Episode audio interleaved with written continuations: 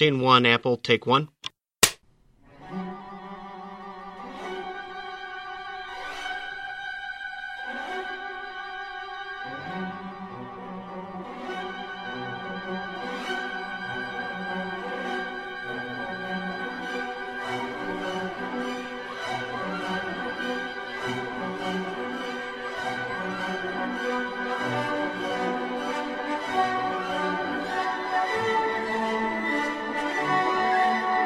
Toutes, bonjour à tous. Vous écoutez Playtime, l'émission d'Art Zone Chronicles consacrée aux jeux de société. On se retrouve pour un nouvel épisode de la série Acteurs ludiques, et c'est le troisième de ce format. Après Guillaume de Trick Track et Bruno Catala qui a été interviewé par Yann, euh, l'invité d'aujourd'hui c'est Léandre Proust qui va principalement nous parler du site Fabrique Ludique, donc euh, disponible sur le site www.fabriqueludique.fr.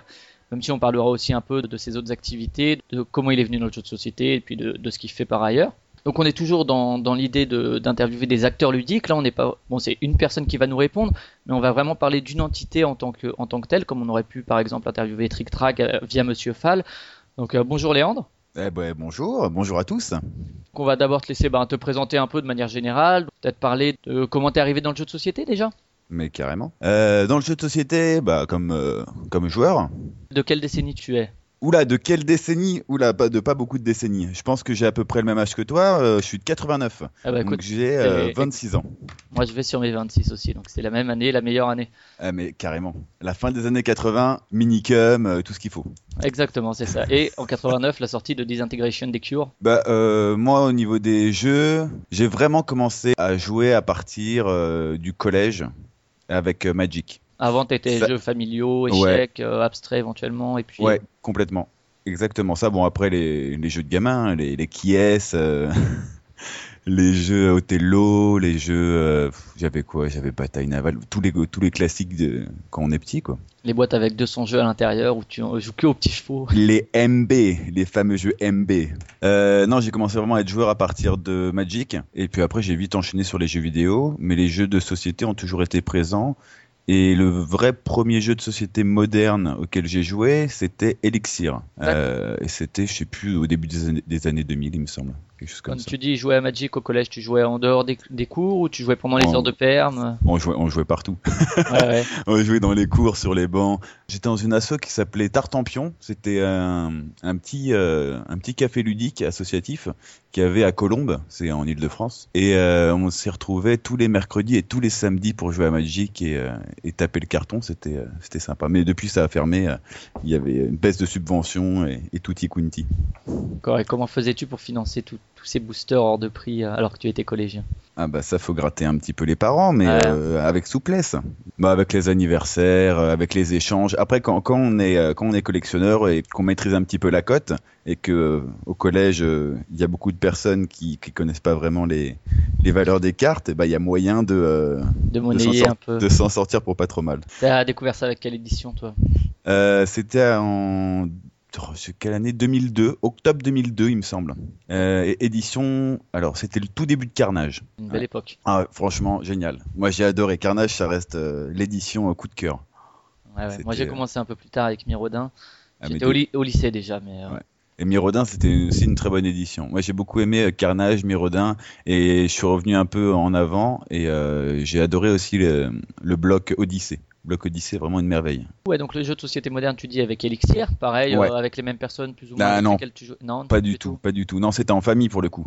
C'est mon oncle euh, qui habite euh, à Guérande. Il habitait à côté d'une petite boutique de jeux de société et il nous avait fait découvrir Elixir et j'avais vraiment accroché. Le côté sortilège, c'était les gages, c'était hyper familial. Par contre, j'avais vite capté que au bout de 3-4 parties, le jeu s'essoufflait assez vite. Mais, euh, mais ça n'empêche que j'ai vraiment adoré et c'est ça qui m'a ouvert les portes euh, du jeu de société. Donc ça c'était tu dis au vers le début des années 2000 Ouais, il me semble, euh, je sais plus, je sais pas quelle année c'est euh, exactement Elixir.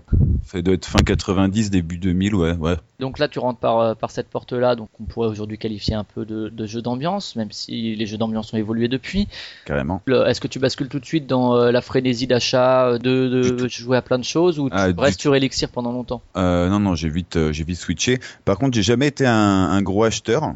Je jouais beaucoup, euh, mais j'étais plutôt euh, à jouer en ludo, en ludothèque. ou dans des clubs ou justement dans le café jeu dans lequel lequel j'allais à Tartampion, il n'y avait pas que Magic, il y avait aussi des étagères de jeux modernes et chez des potes, on allait jouer mais j'ai jamais trop acheté. J'étais plutôt du genre à jouer et vraiment si un jeu me plaît, je l'achète mais j'ai pas cette envie de de stocker des jeux chez moi et de, et de pas trop les sortir. Comme je connais beaucoup de joueurs qui, qui font ça. Ça prend moins de place aussi. Ah non, mais carrément. Des grosses boîtes, ça prend vite de la place et euh, je préfère qu'elles soient chez des copains. J'ai pas cette, euh, cette folie de consommatrice. Non, ça j'ai pas. T'as des coups de cœur rapidement quand tu rentres dans ces jeux de société modernes? Euh, Ouais, ouais, ouais, complètement. Euh, les jeux auxquels j'ai vraiment accroché. Ça a été euh, souvent des petits jeux, euh, c'est de, de l'abstrait. Un des premiers jeux abstraits que j'ai euh, moderne, que j'ai, enfin moderne, plus vraiment moderne parce que c'était dans les années 90. C'était Quarto. C'était vraiment ouf. Le, jeu à contrainte, hyper minimaliste, qui les règles s'apprennent en, une minute chrono. J'ai trouvé ça génial. Donc après, je me suis un peu penché sur la gamme de Gigamic que j'ai adoré. Et euh, après, j'ai enchaîné sur, honnêtement, sur plein de types de jeux différents. Ça pouvait être du familial, du gros jeu de figues Ameritrash, du jeu à alors jeu à l'allemande je suis beaucoup moins euh, tout ce qui est euh, jeu de gestion type agricolage c'est pas du tout ma tasse de thé mais euh, mais j'accepte que les autres aiment bien mais qu'on me force pas la main. Aujourd'hui c'est un peu pareil tu es assez éclectique dans tes dans tes choix de jeu. Je suis ouvert à tout par contre, le problème que j'ai, c'est que j'ai un temps de, concentration assez limité. Du coup, quand c'est un jeu où les explications vont durer plus de 15-20 minutes, là, je vais commencer à, décrocher.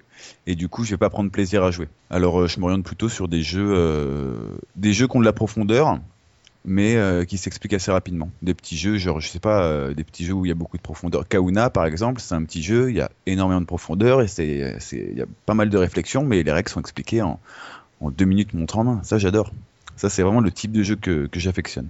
Ça sort toujours les, les, les, jeux à grosses explications de règles qui durent euh, ouais. une demi-heure, 40 minutes. Ça existe encore. Là, un exemple récent, ça va être Alchimiste qui, ouais, ouais, ouais. Pour, pour expliquer, euh, ça met une plombe. Après, le jeu est, est bon, mais euh, c'est vrai que c'est assez long à, à expliquer. Aujourd'hui, il y a pas mal de jeux qui sortent dont l'explication est relativement courte, c'est-à-dire, ouais, et encore, les, les, règles sont de, de plus en plus euh, attractives. Il y a Oui. des images, bien illustré. Il y a un code, il y a des, une espèce de norme qui est rentrée maintenant. Et les règles se lisent beaucoup plus facilement euh, qu'avant, où c'était des gros blocs euh, sans, sans remise à la ligne, sans illustration, avec les exemples qu'on comprenait pas toujours. Je trouve qu'il y a eu un gros effort de fait sur, euh, sur la rédaction des, des règles depuis quelques années. Ouais, ça fait une petite dizaine d'années depuis que Mm. Days of Wonder a mis son nez là-dedans. Il y a eu une Ouais. espèce de, de normalisation, effectivement, qui. Et puis aussi, il y, a les, il y a les vidéos maintenant, explicatives des règles. Donc, euh, la barrière de la langue, de la langue, de, de la règle, Ça, dé- ça dépend de la, de, la, de la langue de la règle hein, après. Hein. Ça peut, hein.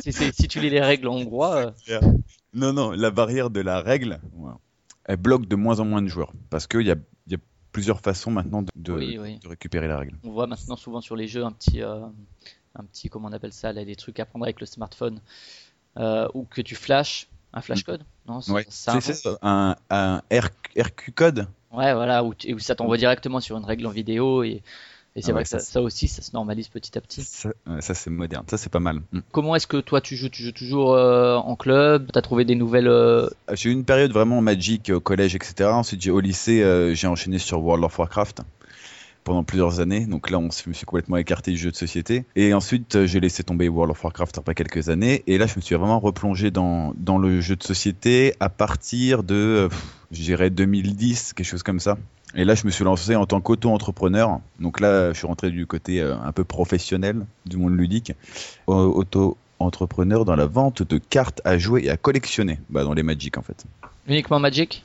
Ouais, j'ai fait que Magic. Bah, ça me suffisait. Je connaissais que ça en fait. Le- tout ce qui était Yu-Gi-Oh, euh, Pokémon, etc. Déjà, le public m'intéressait moins. J'avais moins de réseau par rapport à, à ces jeux-là. Et Magic, euh, bah, je maîtrisais. Je maîtrisais. Du coup, euh, je me suis dit, allez, je vais le tenter. Du fait, coup, j'ai fait ça comment Ouais. Bah, j'ai fait, j'ai, été sur Magic Card Market. J'étais sur eBay. Et je vendais ça directement. Euh, Je faisais soit des lots, soit, euh, soit des boosters repack. C'est euh, des boosters euh, reconfectionnés. Et, et ça partait assez bien. Et t'es devenu millionnaire depuis? Pas du tout. Non, ça me permettait juste de, de manger correctement. J'ai fait ça pendant deux ans et demi. Et c'était une super expérience parce que euh, bah, je bossais de chez moi, euh, mes horaires, mon organisation. euh, je bossais plus ou moins dans le monde du jeu. hein, ça restait, ça restait de la vente, mais, mais c'était chouette. Là aujourd'hui, quand tu joues, tu joues en café ludique, tu joues avec des amis, tu joues. Là, actu- actuellement, quand je joue, je joue en soirée jeu, dans des ludos la plupart du temps. Parce que j'ai fait une formation de ludothécaire et euh, maintenant, au niveau du réseau ludothécaire, je suis assez, euh, j'ai pas mal de contacts et euh, la plupart du temps, je vais, je vais voir des gens que j'aime bien en ludo et j'en profite pour jouer. Alors des ludos un peu partout, hein, sur Bordeaux, sur la région bordelaise, ou là Toi, plus toi, tu es d'où exactement Enfin, à peu près? j'ai pas mal bougé, mais là, je là, j'ai terminé. là, je viens d'emménager en Mayenne pour un projet pro ludique. Et avant, j'étais sur Bordeaux où j'ai fait une formation de ludothécaire, la formation du Dugal, le diplôme universitaire de gestion et d'animation ludothèque. Tu le recommandes ou? Ah, je le recommande carrément, Ouais, génial. Ah, ça dure une année. Euh, Il y a un DU, c'est euh, niveau bac, il faut avoir le bac, ou alors euh, il y a une licence pro pour ceux qui ont déjà un DUG.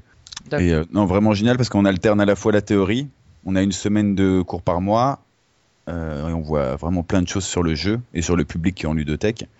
Et à côté de ça, on, on a le double, on a deux semaines par mois de, de, de mise en pratique directement en ludothèque. D'accord. Et tu joues à quelle fréquence aujourd'hui à peu près? Je crée plus que je ne joue maintenant. Mais euh, va- je dirais, euh, je vais jou- je joue euh, une fois. euh, Ouais, peut-être je fais une soirée jeu par semaine. Après, ça peut être dans une ludo, ça peut être dans un bar à jeu, ça peut être chez moi, chez des amis. Mais grosso modo, la fréquence, c'est ça. Je joue une fois par semaine. Pour retracer, donc tu as fait donc des études de ludothécaire, c'est ça? Ouais. T'es passé professionnel à ce niveau-là, un moment ou un autre Ouais, ouais, j'ai euh, fait le métier de ludothécaire. J'ai exercé à, la ludothèque d'ici les Moulineaux, dans le 92, en Ile-de-France. Euh, mais c'est bizarre parce que j'ai commencé en tant que ludothécaire. J'avais pas d'expérience vraiment dans le monde du jeu à part l'auto-entrepreneuriat. Donc j'ai été ludothécaire sans formation. Et ensuite, euh, une fois que mon CDD s'est terminé, je suis parti me former au métier de ludothécaire.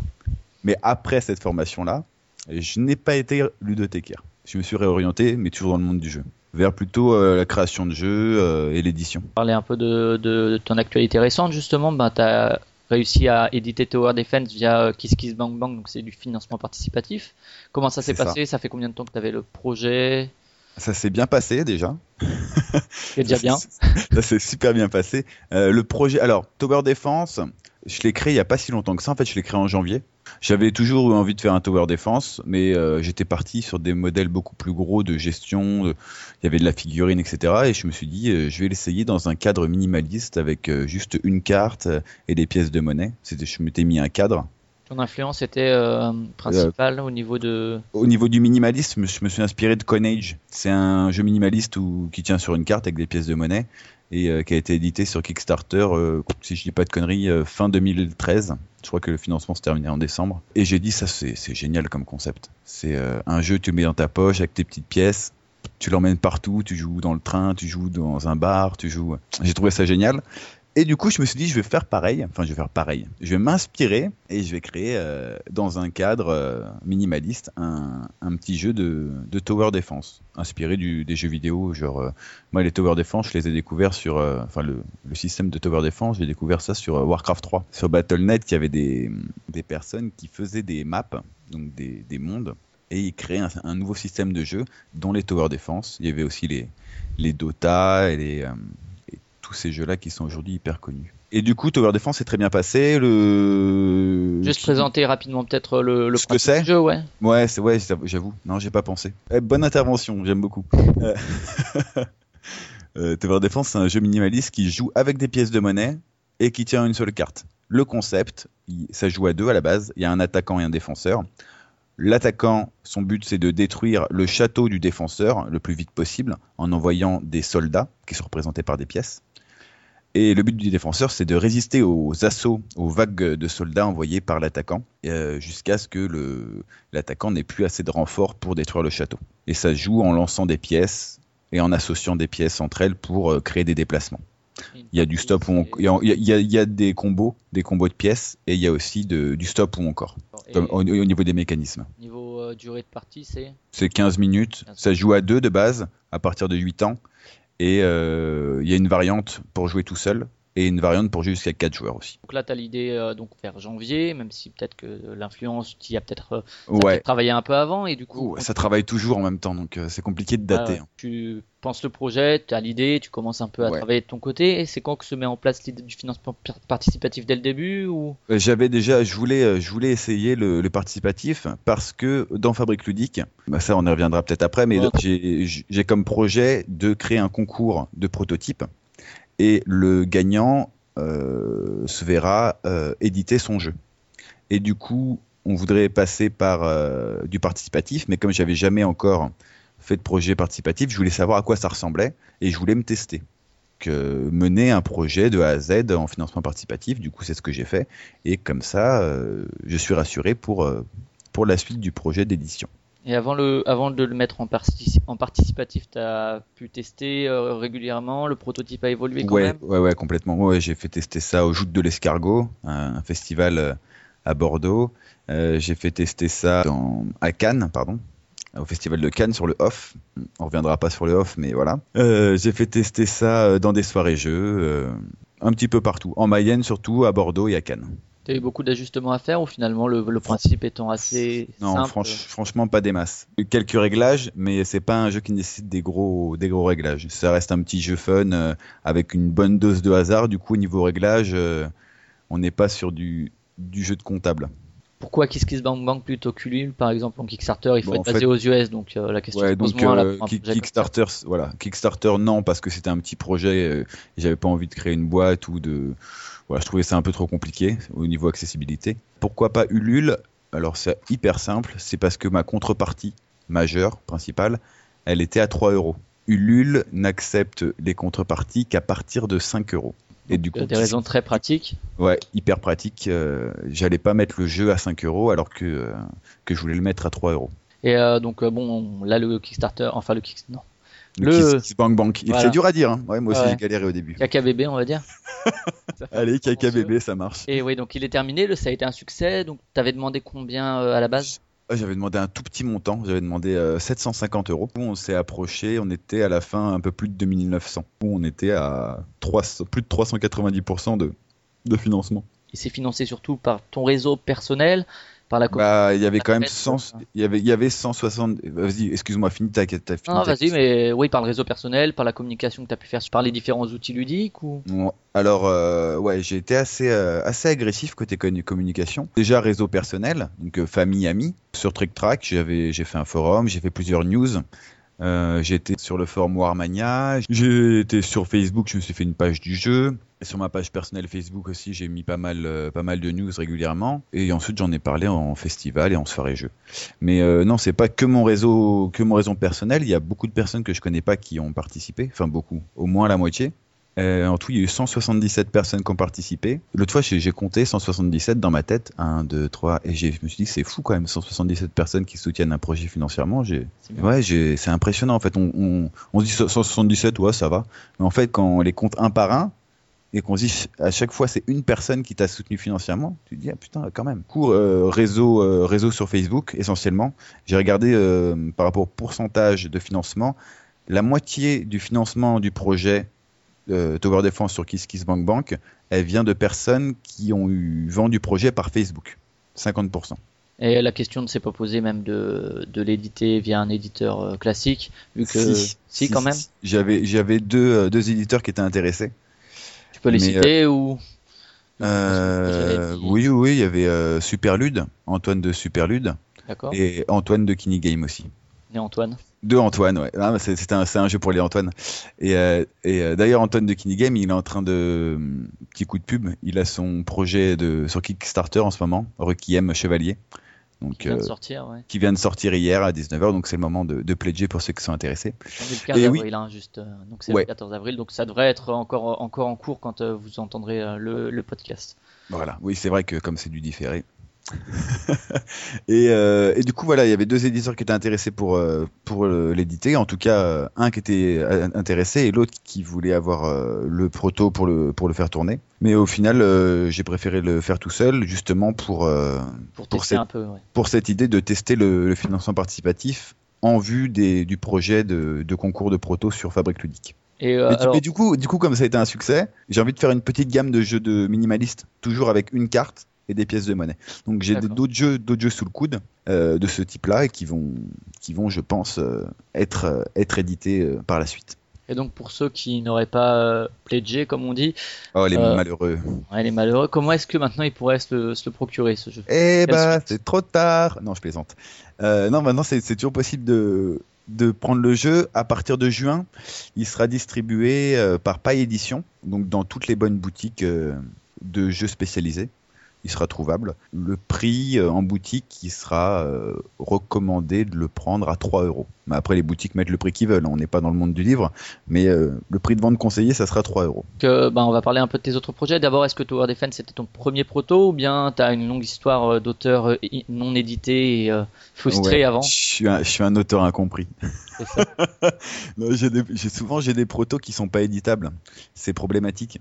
C'est du matériel particulier, c'est c'est du jeu abstrait à deux, c'est des choses que les éditeurs veulent pas éditer. Mais euh, en fait, euh, à la base, je m'en foutais un peu, moins maintenant parce que j'aimerais bien être édité. Mais euh, à la base, je créais juste euh, pour me faire plaisir et je faisais des jeux que qui me faisaient plaisir. euh. Et euh, j'ai commencé à créer des jeux en décembre 2012. Donc ça fait, on regarde les mois, deux ans et demi, un peu moins de deux ans et demi. Et j'avais commencé par un, un Erzast des échecs, un truc bien bidon, vraiment naze, avec le recul. Et, euh, et après j'ai enchaîné sur des, sur plein de, plein de projets. Là aujourd'hui je dois avoir euh, pas loin de trentaine de protos euh, sous le coude. Et mais je les présente pas forcément aux éditeurs, c'est juste pour jouer en soirée jeu, tout ça. Ce qui marche bien après, je les retravaillerai peut-être plus tard, mais pour l'instant c'est juste de la création pour le plaisir. Oui, de toute façon, le conseil que je peux donner aux gens qui voudraient devenir auteur, c'est de, ça sert à rien au début, tout début du projet, de le présenter à un éditeur. hein. Il faut d'abord le tester soi-même, je pense, euh, Bah soi-même, même, même, même soi-même, ça. autour de son, dans son cercle et puis en festival et compagnie après. Ouais, moi je recommande surtout ça, hein, surtout en festival. C'est là où on peut vraiment faire euh, évoluer un proto à une vitesse folle, avec tous les retours qui sont donnés. C'est euh, c'est comme si euh, on gagnait. Le, jeu avance à une vitesse, euh, une vitesse folle avec les retours en festival. C'est là où on a, on le plus de retours. C'est génial. Moi je recommande vraiment ça. Et donc dans, les projets euh, entre guillemets du futur là que tu as sous le euh, tu parlais d'une gamme minimaliste. Bah, j'ai euh, deux trois jeux minimalistes. J'ai euh, même un, un, auteur qui m'a qui m'a envoyé un proto minimaliste, euh, une carte avec des pièces de centimes. Donc on va, j'ai pas encore testé, il va falloir que je le teste. Euh, mais là j'étais pas mal pris par par le le financement participatif, la campagne, et puis là on est on est dans la, la dernière ligne droite pour la mise en page des règles et les lancements en fabrication. Mais au niveau des projets futurs, c'est ça, c'est développer une gamme de jeux minimalistes de ce type-là et en plus complètement autre chose. Mais là, je me suis installé en Mayenne. C'est pas pour rien, c'est la campagne profonde. Mais je me suis installé en Mayenne pour euh, développer un autre projet qui est la création d'un atelier de fabrication de jeux et de jouets en bois. Donc, euh, sur du moyen terme, euh, je, vais me lancer dans la fabrication de jeux et de jouets en bois et la vente et l'animation toujours autour du, jeu, du jeu en bois. Vente par correspondance ou tu de- Ouais, on va faire un site en fait. On va faire un site internet euh, sur, euh, sur ce projet-là, mais ça viendra dans un second temps. Mais grosso modo, ouais, les, les projets à venir, c'est édition de jeux minimalistes, fabrication de jeux et de jeux en bois, et développer Fabrique Ludique, toujours. Et au niveau des compétences que tu développes pour la fabrication, il y a tout ce qui est le côté manuel. Ouais, Ça s'est passé euh, comment ta formation On peut revenir. j'ai fait, j'ai fait une formation de, à l'atelier Muka, c'est euh, pas loin de Blois, où, euh, où j'ai appris les bases de la fabrication de, de jeux et de jeux en bois, donc euh, le champ de tournage, l'assemblage pour les jeux surdimensionnés, des petites techniques, et puis ensuite euh, je développe, je développe ça de mon côté. Et puis je m'inspire de tutos sur internet pour me perfectionner. Et donc sinon, donc t'as toujours été plus ou moins dans, dans cette idée d'auto- d'auto-entrepreneuriat? Ouais, complètement. jamais dépendu tellement de, de Non. et compagnie? Ah bah j'ai j'ai fait des boulots alimentaires aussi. hein. Ouais. C'est peut-être ça qui m'a aussi dégoûté du euh, du salariat. Mais euh, j'ai été caissier pendant euh, 4 ans, euh, vendeur pendant 2 ans. En fait, j'ai arrêté l'école assez tôt euh, et j'ai dû faire des boulots alimentaires assez assez jeune. Du coup, mon objectif principal, c'est de vivre du jeu et, d'être mon propre patron. Et alors, juste pour revenir rapidement sur quelques, quelques jeux qui te marquent aujourd'hui, des jeux un peu fétiches que tu as, que tu, si on te propose une partie tout de suite, tu, tu dis ouais, ouais, tout de suite. Tower Defense. Ouais, en défense, ouais. Et des jeux qui ne sont pas de toi. Ah, ah, bah, euh, ah, c'est ah, c'est difficile à dire ça. Hmm, ah, je... Aucun, non, je plaisante. Euh, un jeu, tout de suite, là, qui on me dit, euh, viens faire un jeu, c'est compliqué à dire parce que j'ai- j'aime pas faire un classement. Ouais, t'as le droit à 3-4 réponses, hein, ne te restreins pas une. C'est vrai? Ouais, ouais. Ouais, ouais, Franchement, il y a le beau geste. J'ai beaucoup aimé récemment, enfin récemment, c'était en 2013, je crois, Le Petit Prince, hyper simple, de notes hyper simple et euh, sous un aspect euh, hyper mignon, hyper gentil. C'est un vrai jeu de tut. Donc je, m'au- je m'auto-censure. Qu'est-ce que j'aime beaucoup comme jeu? Seven Wonders, j'aime beaucoup. Très très bon jeu. Et un jeu que j'ai découvert sur le tard, qui est sorti il y a déjà beaucoup, beaucoup d'années. Je crois que c'était en 2004 ou 2005. C'est euh, Dominion. Dominion, j'ai vraiment adoré ce type de jeu. Tu as Vraiment, écouté vraiment les extensions ou le truc de base te suffit? Pour l'instant, on a, euh, on a le jeu de base plus une extension à la maison. Ça nous suffit, honnêtement. Il y a tellement de possibilités déjà que, euh, après, qu'on l'aura vraiment épuré, euh, pourquoi pas en prendre un, un troisième. Mais bon, après, ça commence à faire du volume. Tu joues que sur table ou tu joues aussi en ligne euh, Non, non, je suis pas trop euh, jeu de société en ligne. Ouais. Je, je sais qu'il y a des, des plateformes dédiées. J'aime bien pourrir les gens et les regarder dans les yeux. Ça, c'est quelque chose que, que j'apprécie beaucoup. Donc, Ah. on va dire euh, Dominion, Seven Wonders, Le Petit Prince et euh, allez, un petit, un petit dernier. Des petits jeux d'apéro. Il y a quelques temps, c'était euh, Zombie Dice. Zombie Dice, ouais. Ouais, j'aime beaucoup sortir des petits jeux comme ça. Ce- En fait, tout ce qui est transportable assez facilement. Bon, on va embrayer sur Fabrique Ludique, donc le, le gros morceau du, du Oula, podcast. ouais. Allez, Si tu veux présenter peut-être rapidement le site, donc on Alors, rappelle juste déjà- l'adresse, donc fabriqueludique.fr. Fabrique Ludique, F-A-B-R-I-K, L-U-D-I-K.fr. C'est ça. Alors, euh, Fabrique Ludique, c'est un site internet, c'est une plateforme même, et le but de cette plateforme, c'est de promouvoir les auteurs et, euh, leurs protos, prototypes de jeux de société, pour, euh, pour qu'ils aient plus de visibilité. Plus de visibilité auprès des joueurs et surtout plus de visibilité auprès des éditeurs. Ça, c'est l'idée de base de pourquoi j'ai créé Fabrique Ludique.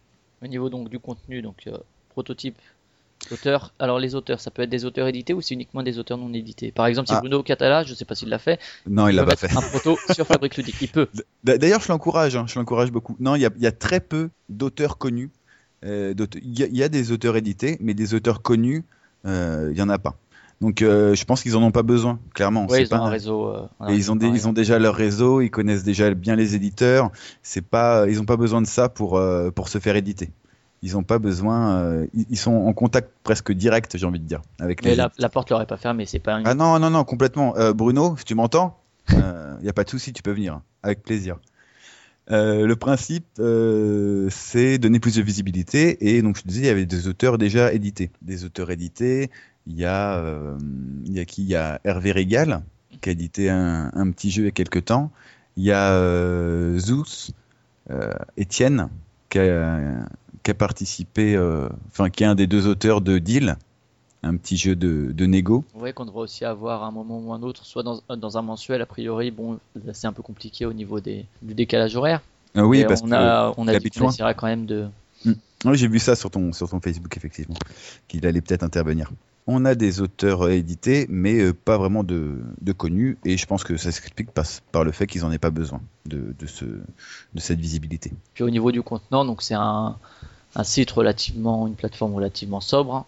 Hein. Ah, complètement, c'est assez épuré, c'est tout à fait mon style. C'est euh, c'est hyper épuré. Par contre, au niveau fonctionnalité, il y a de plus en plus de choses qui sont possibles. Moi déjà, euh, je vais peut-être faire un historique de comment, comment j'ai créé le, le site. À la base, Fabrique Ludique, c'était un petit site pour moi, pour moi tout seul, Mhm. pour montrer mes protos. Euh, et j'ai des auteurs qui, qui se sont montrés intéressés pour, euh, pour qu'on fonde une espèce de, de plateforme qui regroupe euh, bah, plusieurs, auteurs, tout simplement. Donc la première version de, de Ludique, c'était que moi. Ensuite, la deuxième, c'était en 2013. C'était, on était huit auteurs. Il y avait euh, là de nom, je me souviens plus vraiment qui y avait. On était huit. Il y avait moi, il y avait Romaric, euh, un, un auteur euh, toulousain qui a été édité récemment et qui a fait casting D'accord, ouais, je vois. chez, euh. Blue, chez Blue Cocker, ouais, c'est ça. Et euh, il y avait euh, euh, Frédéric Morard, qui, a fait, qui est chez Superlude, qui a fait Tralala et qui a fait La Nuit du Grand Poulpe. Et, et au début, on était 8, mais le site était vraiment hyper mal conçu. Tout devait passer par moi en permanence, toutes les mises à jour, tout ce que. C'était vraiment une galère. Du coup, avec mon frère qui est, ouais, qui est développeur, il a refait le site complètement de A à Z. Et le site euh, qu'on connaît maintenant est sorti en octobre 2014, donc il y a moins de 6 mois. Et euh, là, pomme, gros succès. 60 auteurs là aujourd'hui, ça fait moins de 6 mois, on est déjà 60 auteurs sur le site. Et avec un peu moins de 150 prototypes en ligne. Euh, voilà, c'est juste ouf. Moi, je m'attendais pas à ce qu'il y ait autant de monde de. qu'il y ait une aussi, une, une aussi grosse demande de visibilité. D'accord, ouais, ce, euh, qui est, ce qui est amusant, donc, enfin amusant, c'est pas si le terme, mais en tout cas, donc c'est toi à la base, tu avais fait ça pour présenter tes trucs et c'est venu vraiment d'un besoin et d'une demande. C'est pas toi qui as essayé de créer ce, ce besoin, c'est vraiment. Non, bah non, au début, moi, je me la, bah, je me la jouais. intéressant. ouais. Ouais, ouais, complètement. Je me la jouais, je me la jouais perso au début, un peu, un peu comme tous ceux, tous les auteurs un site pour présenter leur proto. Et puis, euh, et puis, ouais, ouais, c'est une demande, une demande des auteurs. On a discuté avec plusieurs auteurs. euh, c'était au festival, euh, je sais plus quel festival c'était. J'en ai fait un, petit- un, un petit paquet l'année dernière, et il y a deux ans aussi. Ouais, c'était en 2013. Ça devait être euh, peut-être la première édition de, du festival Distillé Moulineau. Et euh, ouais, c'est parti de là. euh, écoute, euh, c'est cool. Moi, je c'est vrai qu'on pourrait se poser la question de la légitimité du projet, vu que sur TrickTrack existe déjà une protozone relativement active malgré tout. Et, Ouais, complètement. et du- mais du coup, la légitimité finalement vient euh, du fait que ça re- relève d'une demande. Et, parce que si c'était toi qui avais été à l'origine du projet en essayant de créer euh, le truc, en, disant bah, venez présenter vos protos, euh, on aurait pu se poser cette question est-ce que c'est légitime Est-ce que ça sert à quelque chose comme site Puisque finalement sur TrickTrack il y a aussi euh, cette Mhm. interaction, etc. Tout à Et, fait. mais vu que la demande vient finalement des auteurs, il y a. Bah, moi, mais sur Trick Track, c'est, euh, la protozone est très bien. J'y participe aussi et je trouve, je trouve qu'elle est, qu'elle est bien pensée, mais ça reste, ça reste un forum. C'est-à-dire que il manque, il manque des choses. Euh, les fonctionnalités sur Fabrique Ludique, il y a la possibilité de mettre les règles directement en ligne hébergées sur le site. Il y a des fiches précises pour chaque prototype. Il y a des fiches précises. On peut mettre des images, des vidéos. C'est comme, un- c'est comme un gros catalogue de prototypes. On peut mettre des fichiers en print and play. Et puis, il y a surtout un espace sur chaque, chaque espace personnel d'auteur euh, a un espace de mini-blog. Du coup, ils peuvent mettre aussi leur actualité qui est relayée sur le, la première page du site. Donc, il y, a- il y a plein de petites euh, fonctionnalités euh, Qui pratique. n'existe pas sur un fo- forum. forcément. pratiques qui n'existent pas sur un forum, exactement. Mais moi, j'aime beaucoup euh, Trick Track, attention. hein. Ah oui, Ah, non, mais monsieur- là, là n'est pas monsieur, question. mais- monsieur Fall, bisous, attention. Non, faut être précis. Euh, le forum Trick Track est très bien, est très très bien, et j'y participe aussi.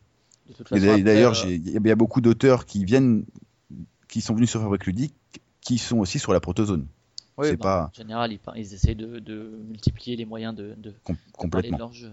Ouais. C'est vrai que Trick Track a fait ce choix pour l'instant, ça pourrait changer, hein, de ne pas parler tellement de, des auteurs euh, non édités, des prototypes. Euh, on en avait discuté avec Guillaume, c'est parce que tout simplement, si tu mets en avant un prototype, pourquoi celui-là, pas un autre? Enfin voilà, ça créerait des. des, Ouais. des- Oui, et puis, et puis je pense qu'ils ont suffisamment aussi de, de taf à faire avec le, le nombre de sorties, de euh, de sorties par an. C'est assez fou euh, tout ce qui sort. Mais du coup, c'est vrai que c'est un espace ouvert à ce niveau-là que Mm. euh, toi tu combles et nous c'est vrai qu'on essaie aussi de faire ça dans le mensuel en parlant d'un auteur par mois ou de deux auteurs qui vient présenter un ou deux projets. Ouais. Euh, c'est vrai qu'il y a de la place je pense pour ça. Je Euh, salue, je salue l'initiative, hein. c'est vraiment top de faire ça. c'est la même chose, ça permet. C'est un espace qui n'est pas encore comblé dans l'espace ludique parce qu'aujourd'hui faire un site de news, ça, me- enfin ça me paraît euh, entre guillemets inutile. Après t'as le ton qui peut changer, euh, la ligne Mhm. éditoriale qui peut changer, Tout mais dans l'absolu si tu veux des informations ludiques, tu les as sur internet aujourd'hui. Par contre effectivement tout ce qui est prototype, euh, ben non il y a Fabrique Ludique. On va en parler aussi. Il y a Board Games Angels euh, qui sont sortis à peu près en même temps. euh, je Le, crois, le, les deux. le- le même mois, enfin, Ouais c'est ça. enfin la, la- nous la dernière version, elle est sortie au mois d'octobre 2014 et euh, BGAN, je crois que c'est ça, C'est ouais, ça, ouais. BGAN, est sortie euh, aussi en octobre 2014, genre, Et, euh, 15, genre 15 jours avant. Mais, Alors, nous, notre projet, il existait depuis déjà plusieurs mois, même plusieurs.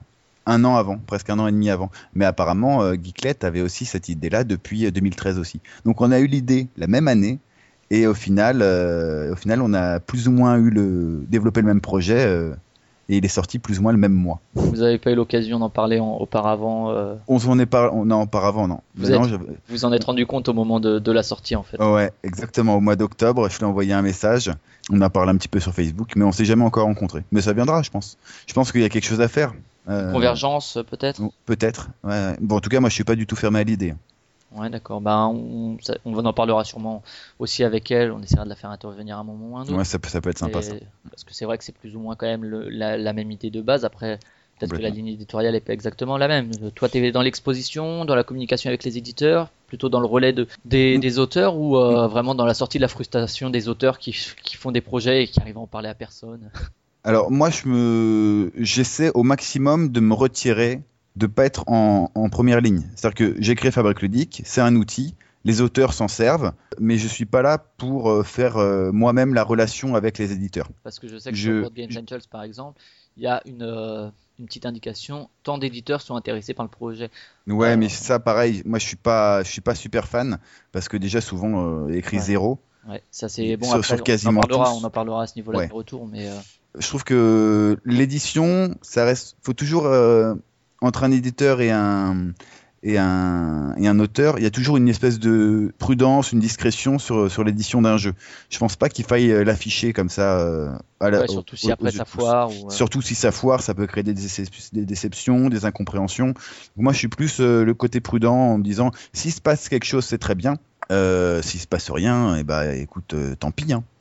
Mais euh, attendre qu'il soit vraiment édité ou qu'il soit vraiment quasiment euh, en fabrication pour commencer à dire euh, ça y est, il y a un jeu qui est édité sur Fabrique Ludique. Mais, euh, mais pas avant. Au niveau de l'investissement personnel, c'est ça t'a demandé combien à peu près en termes de, de montant, en termes de temps? Au niveau de l'équipe, vous êtes combien? Donc il y a Alors, au- Ouais, il y a moi et mon frère. Moi, euh, alors moi, j'apporte les idées et j'administre. Et mon frère, il s'occupe de tout ce qui est partie développement, euh, développement des mises à jour, euh, des Ergonomie et compagnie. ouais, ergonomie, euh, design, tout ça. Et ça nous a coûté zéro. Enfin, de l'investissement que en temps, mais pas Ça mal de prend- temps par ça, contre. Ça, ça t'en prend toujours beaucoup aujourd'hui?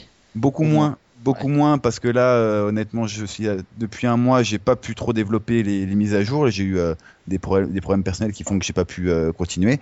Mais là, on va s'y remettre. Il y a une mise à jour sur Fabrique Ludique qui doit voir le jour euh, d'ici un mois, au mois de mai, avec euh, deux, deux gros nouveaux modules qui apporteront euh, un, un bon plus, qui sont euh, un questionnaire qualité. Donc, un questionnaire sur, qui sera disponible sur chaque fiche de proto et les personnes qui ont testé les jeux pourront y répondre afin de donner un feedback, un retour aux, euh, aux auteurs, mais un, un retour bien détaillé. Est-ce que la règle de jeu est claire? Est-ce que vous avez joué au print and play? Est-ce que vous avez joué euh, en festival? Si vous avez joué en festival, est-ce que le jeu vous a paru euh, bien expliqué? Est-ce que les, est-ce que le design était clair? Voilà, plein de plein de questions sur, Oui, des sur choses que, que tu peux, que tu, des questionnaires que tu peux mettre en place quand tu es auteur et que tu fais tester en live. Et ben voilà, mais ça centralisé directement avec une note finale qui sera affichée sur, le, sur, sur chaque fiche de jeu.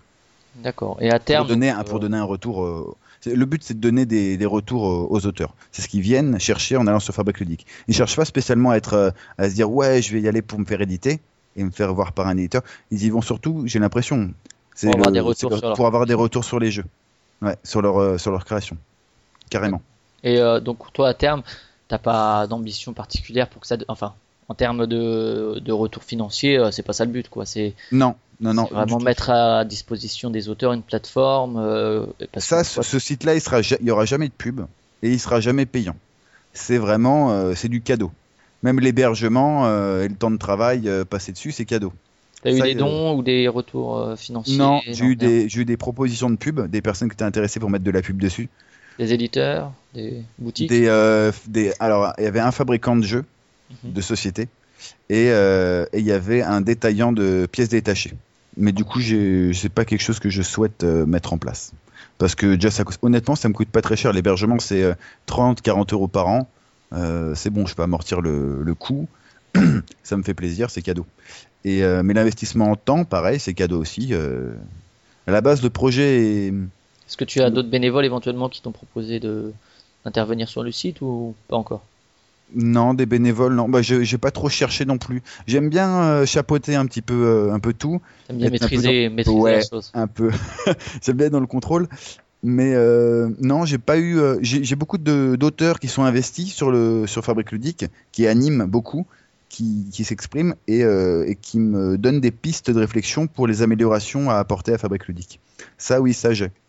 Ça j'ai et c'est génial parce que euh, des pistes de réflexion, euh, quand on est tout seul à réfléchir sur le projet, c'est compliqué d'avoir euh, du recul et de pouvoir échanger avec d'autres personnes. Ça permet de, bah, de créer des nouvelles idées et des nouvelles fonctionnali- fonctionnalités.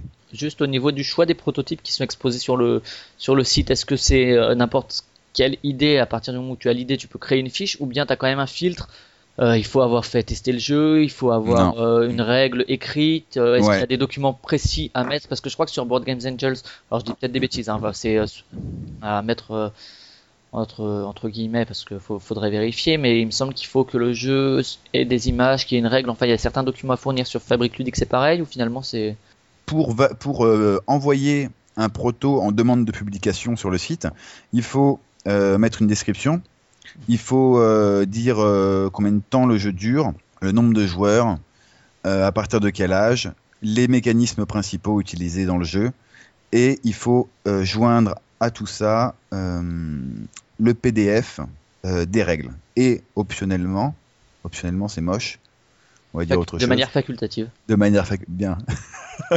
de manière facultative, on peut mettre le print and play. Donc print and play pour ceux qui savent pas, c'est le jeu en planche directement à imprimer et à découper pour jouer directement chez soi. Et donc voilà, il y a juste besoin de ça. Print and play, c'est euh, facultatif, mais euh, la règle du jeu en PDF, quelques détails sur le jeu. Les auteurs valident le proto. je reçois un mail, je vérifie si, tout est bon. Tu relis la règle ou euh, pas tellement? Non, je relis pas toute la règle. Je la survole. Je regarde si c'est cohérent, si, c'est vraiment une règle. plus pour un site porno. Par exemple. je regarde si c'est cohérent. Après, quand, quand, quand, le jeu me fait un peu tiquer, mais euh, quand je suis agréablement surpris, euh, je lis un peu le début et ça m'arrive de lire toute la règle, hein, même si elle est longue. Mais je le fais pas pour tous. La plupart du temps, je regarde si c'est cohérent, si c'est vraiment la règle du jeu qui est, qui est proposée. Et ensuite, je valide le projet, enfin, je valide le, le proto et, il apparaît ensuite en ligne. c'est aussi simple que ça pour proposer. en sachant que pour être auteur et proposer un proto, il faut s'inscrire préalablement sur le site. Il y a deux trois infos à donner, mais honnêtement, c'est hyper vite, ça va, ça va hyper vite. Et par contre, en tant que simple visiteur, on, peut ne pas s'inscrire et on peut voir les protos, on peut laisser des commentaires sur les protos, on peut aussi télécharger les fichiers des règles et du print and play. Mais par contre, euh, voilà, on ne peut pas. Euh, quand on est visiteur, on n'est pas obligé de s'inscrire. On peut juste euh, surfer sur le, sur le site. D'accord, donc concrètement, moi je suis auteur amateur, j'ai l'impression d'avoir une idée géniale ou pas du tout j'écris une règle et puis je la mets sur la fiche. Je t'envoie. Enfin, ça se passe comment exactement au niveau du formulaire? Ouais, en fait, tu as un formulaire. sur la page d'accueil, en haut, tu as une barre avec 4 quatre, slots. Tu cliques sur proposer un prototype. Hop, tu cliques, tu arrives sur une page. Et là, tu rentres les informations que je t'ai dites juste avant, c'est-à-dire nombre de joueurs, titre du proto, âge, je joins la règle. Tu joins en pièce jointe la règle du jeu et facultativement le print and play, et euh, paf, ça fait, ça fait des chocs à pic. Tu, et puis après, il n'y a qu'à attendre que toi tu valides. Et ouais, en sachant que moi, sur le site, sur le, je valide les protos au moins euh, une fois par jour minimum. Mais souvent, j'y vais régulièrement euh, deux ou trois fois. Parce qu'en fait, toutes à chaque fois qu'on modifie son prototype aussi, et eh ben, ça, me le, ça me redemande une, ça me refait une demande de validation. Dès qu'on modifie son proto, on peut, on peut le modifier quand on veut. Mais par contre, je dois le revalider. Ok, bah c'était justement une des questions que j'avais aussi au niveau des échanges entre les auteurs et les professionnels. Est-ce que les, ben les, les, professionnels, par exemple, si un éditeur est intéressé par un proto, qui veut en savoir plus, pas forcément l'éditer, mais en tout cas. Ben en fait, il euh, prend directement contact euh, avec l'auteur. Ouais, il y a l'adresse mail de l'auteur sur son euh, sur sa fiche, il prend directement contact. Personnellement, j'ai fait un petit un petit coup de promo, j'ai envoyé un mail à quasiment tous les éditeurs français pour leur faire part de l'existence de, de Fabric Ludique. J'ai eu quelques réponses, il y a certains éditeurs qui connaissaient déjà le site et, ils me disaient que c'était une bonne initiative, que voilà, qu'ils soutenaient, qu'ils allaient voir de temps en temps. Donc euh, c'est plutôt c'est plutôt une bonne chose. Je suis assez content de ça. Ils y jettent un œil. on en discutait avec Faisal. Il disait on y a jeté un œil. Après, ce qu'il disait lui, c'est qu'en général, c'est de toute façon en fait des protos qui tournent de toute façon en général sur les salons. Alors il y a sûrement des exceptions, hein, des des gens qui peuvent pas se déplacer sur salon. mais ça, c'est, euh, on se rend pas compte, mais des personnes qui se déplacent pas sur euh, sur salon et qui, euh, qui ont des protos, il y en a pas mal. Hein. Alors et souvent c'est des problèmes euh, pratiques. Ils peuvent pas se déplacer parce que c'est loin, parce que euh, parce que ça a un coût de se déplacer aussi hein, sur sur festival. Se, loger aussi. Pour aller pour se loger, pour aller à Cannes en partant de, de, de chez moi. avec le logement, eh ben, il faut avoir quand même les moyens. C'est pas, c'est pas donné. C'est presque un luxe. Et au niveau des, des, des, échanges entre auteurs et public, tu disais ils peuvent imprimer le print template, la règle, tester chez eux. Euh, après, ils ont donc pour l'instant, donc dans le futur, une, euh, un formulaire très précis. Pour l'instant, ça se fait sur le blog, c'est ça? Pour l'instant, ça se fait euh, directement. Oh, bah, chaque fiche de prototype, il y a un espace de commentaires en bas et euh, n'importe qui, inscrit ou non inscrit, peut mettre un commentaire. Donc lire la fiche, tester le, le, jeu en print and play ou l'avoir testé directement au festival et mettre un commentaire euh, directement sur la fiche du proto. Et ça fonctionne bien, ça, les, les commentaires en général Ouais, et franchement, les... je m'attendais pas à ce qu'il y ait autant de commentaires. je t'ai dit, on a 105, un peu moins de 150 protos et on a presque 800 commentaires. Donc ça fait je sais pas, ça fait 5, 5 euh, commentaires par, euh, par proto. Donc c'est plutôt, euh, c'est plutôt pas mal. Ça... Et donc comme tu disais, ils peuvent faire après évoluer leur, leur proto, bien sûr, eux de leur côté. Et ils peuvent modifier la fiche pour. Ils peuvent modifier la fiche, rajouter, enlever des images. Ils peuvent faire en sorte de retirer le prototype momentanément du, du, site, le temps de le, leur travailler. ils peuvent mettre des vidéos, ils peuvent changer les règles, ils peuvent tout est modulable, mais tout doit repasser en validation une fois qu'il y a modification.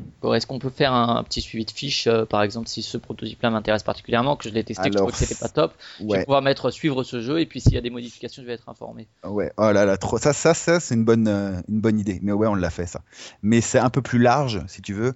C'est-à-dire qu'on a, on n'a pas fait sur euh, suivre ce prototype.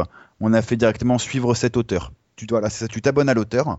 Tu cliques juste sur le bouton. Tu rentres ton email et euh, tu recevras dans ta boîte mail directement une notification euh, qui stipule euh, l'auteur 111 que vous suivez a modifié le prototype tatata ou l'auteur tatata que vous suivez a mis en ligne un nouveau prototype. Là-bas, ça s'était fait pour les, pour les éditeurs qui veulent pas forcément créer un compte ou retourner régulièrement sur Fabric Ludique, de se dire cet auteur-là me plaît bien, j'aime bien ses créations, je suivre, je vais suivre ce qu'il fait.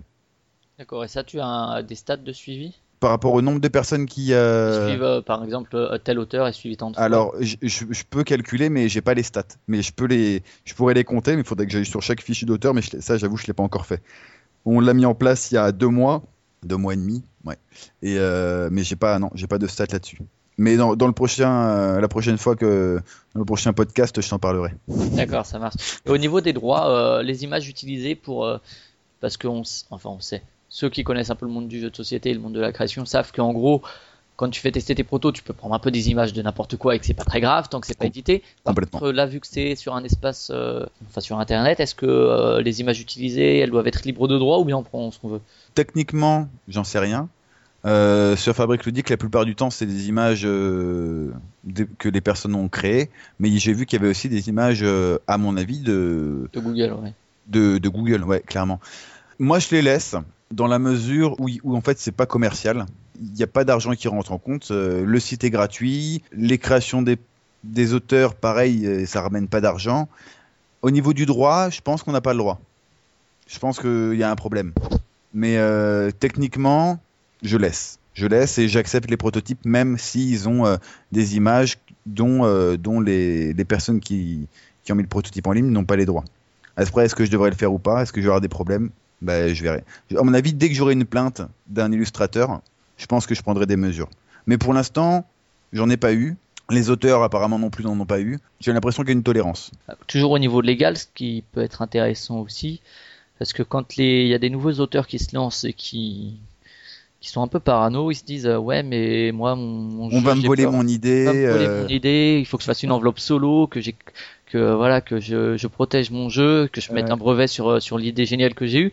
Et en général, la réponse qu'on leur euh, propose, c'est euh, la meilleure moyen, le meilleur moyen de, de protéger ton jeu, c'est finalement de le faire tester sur des salons où ils peuvent pas aller, ou voilà de le faire tester, d'en parler, justement soit sur la protozone de Trick Track ou quoi, pour que justement on voit que tu as eu l'idée vers ce moment-là. Là, effectivement, Fabrique Ludique, je pense que ça peut aussi être un moyen de dire, bah, vous voyez, nous on avait le ce proto là à mm. telle date qui a été Complètement, absolument.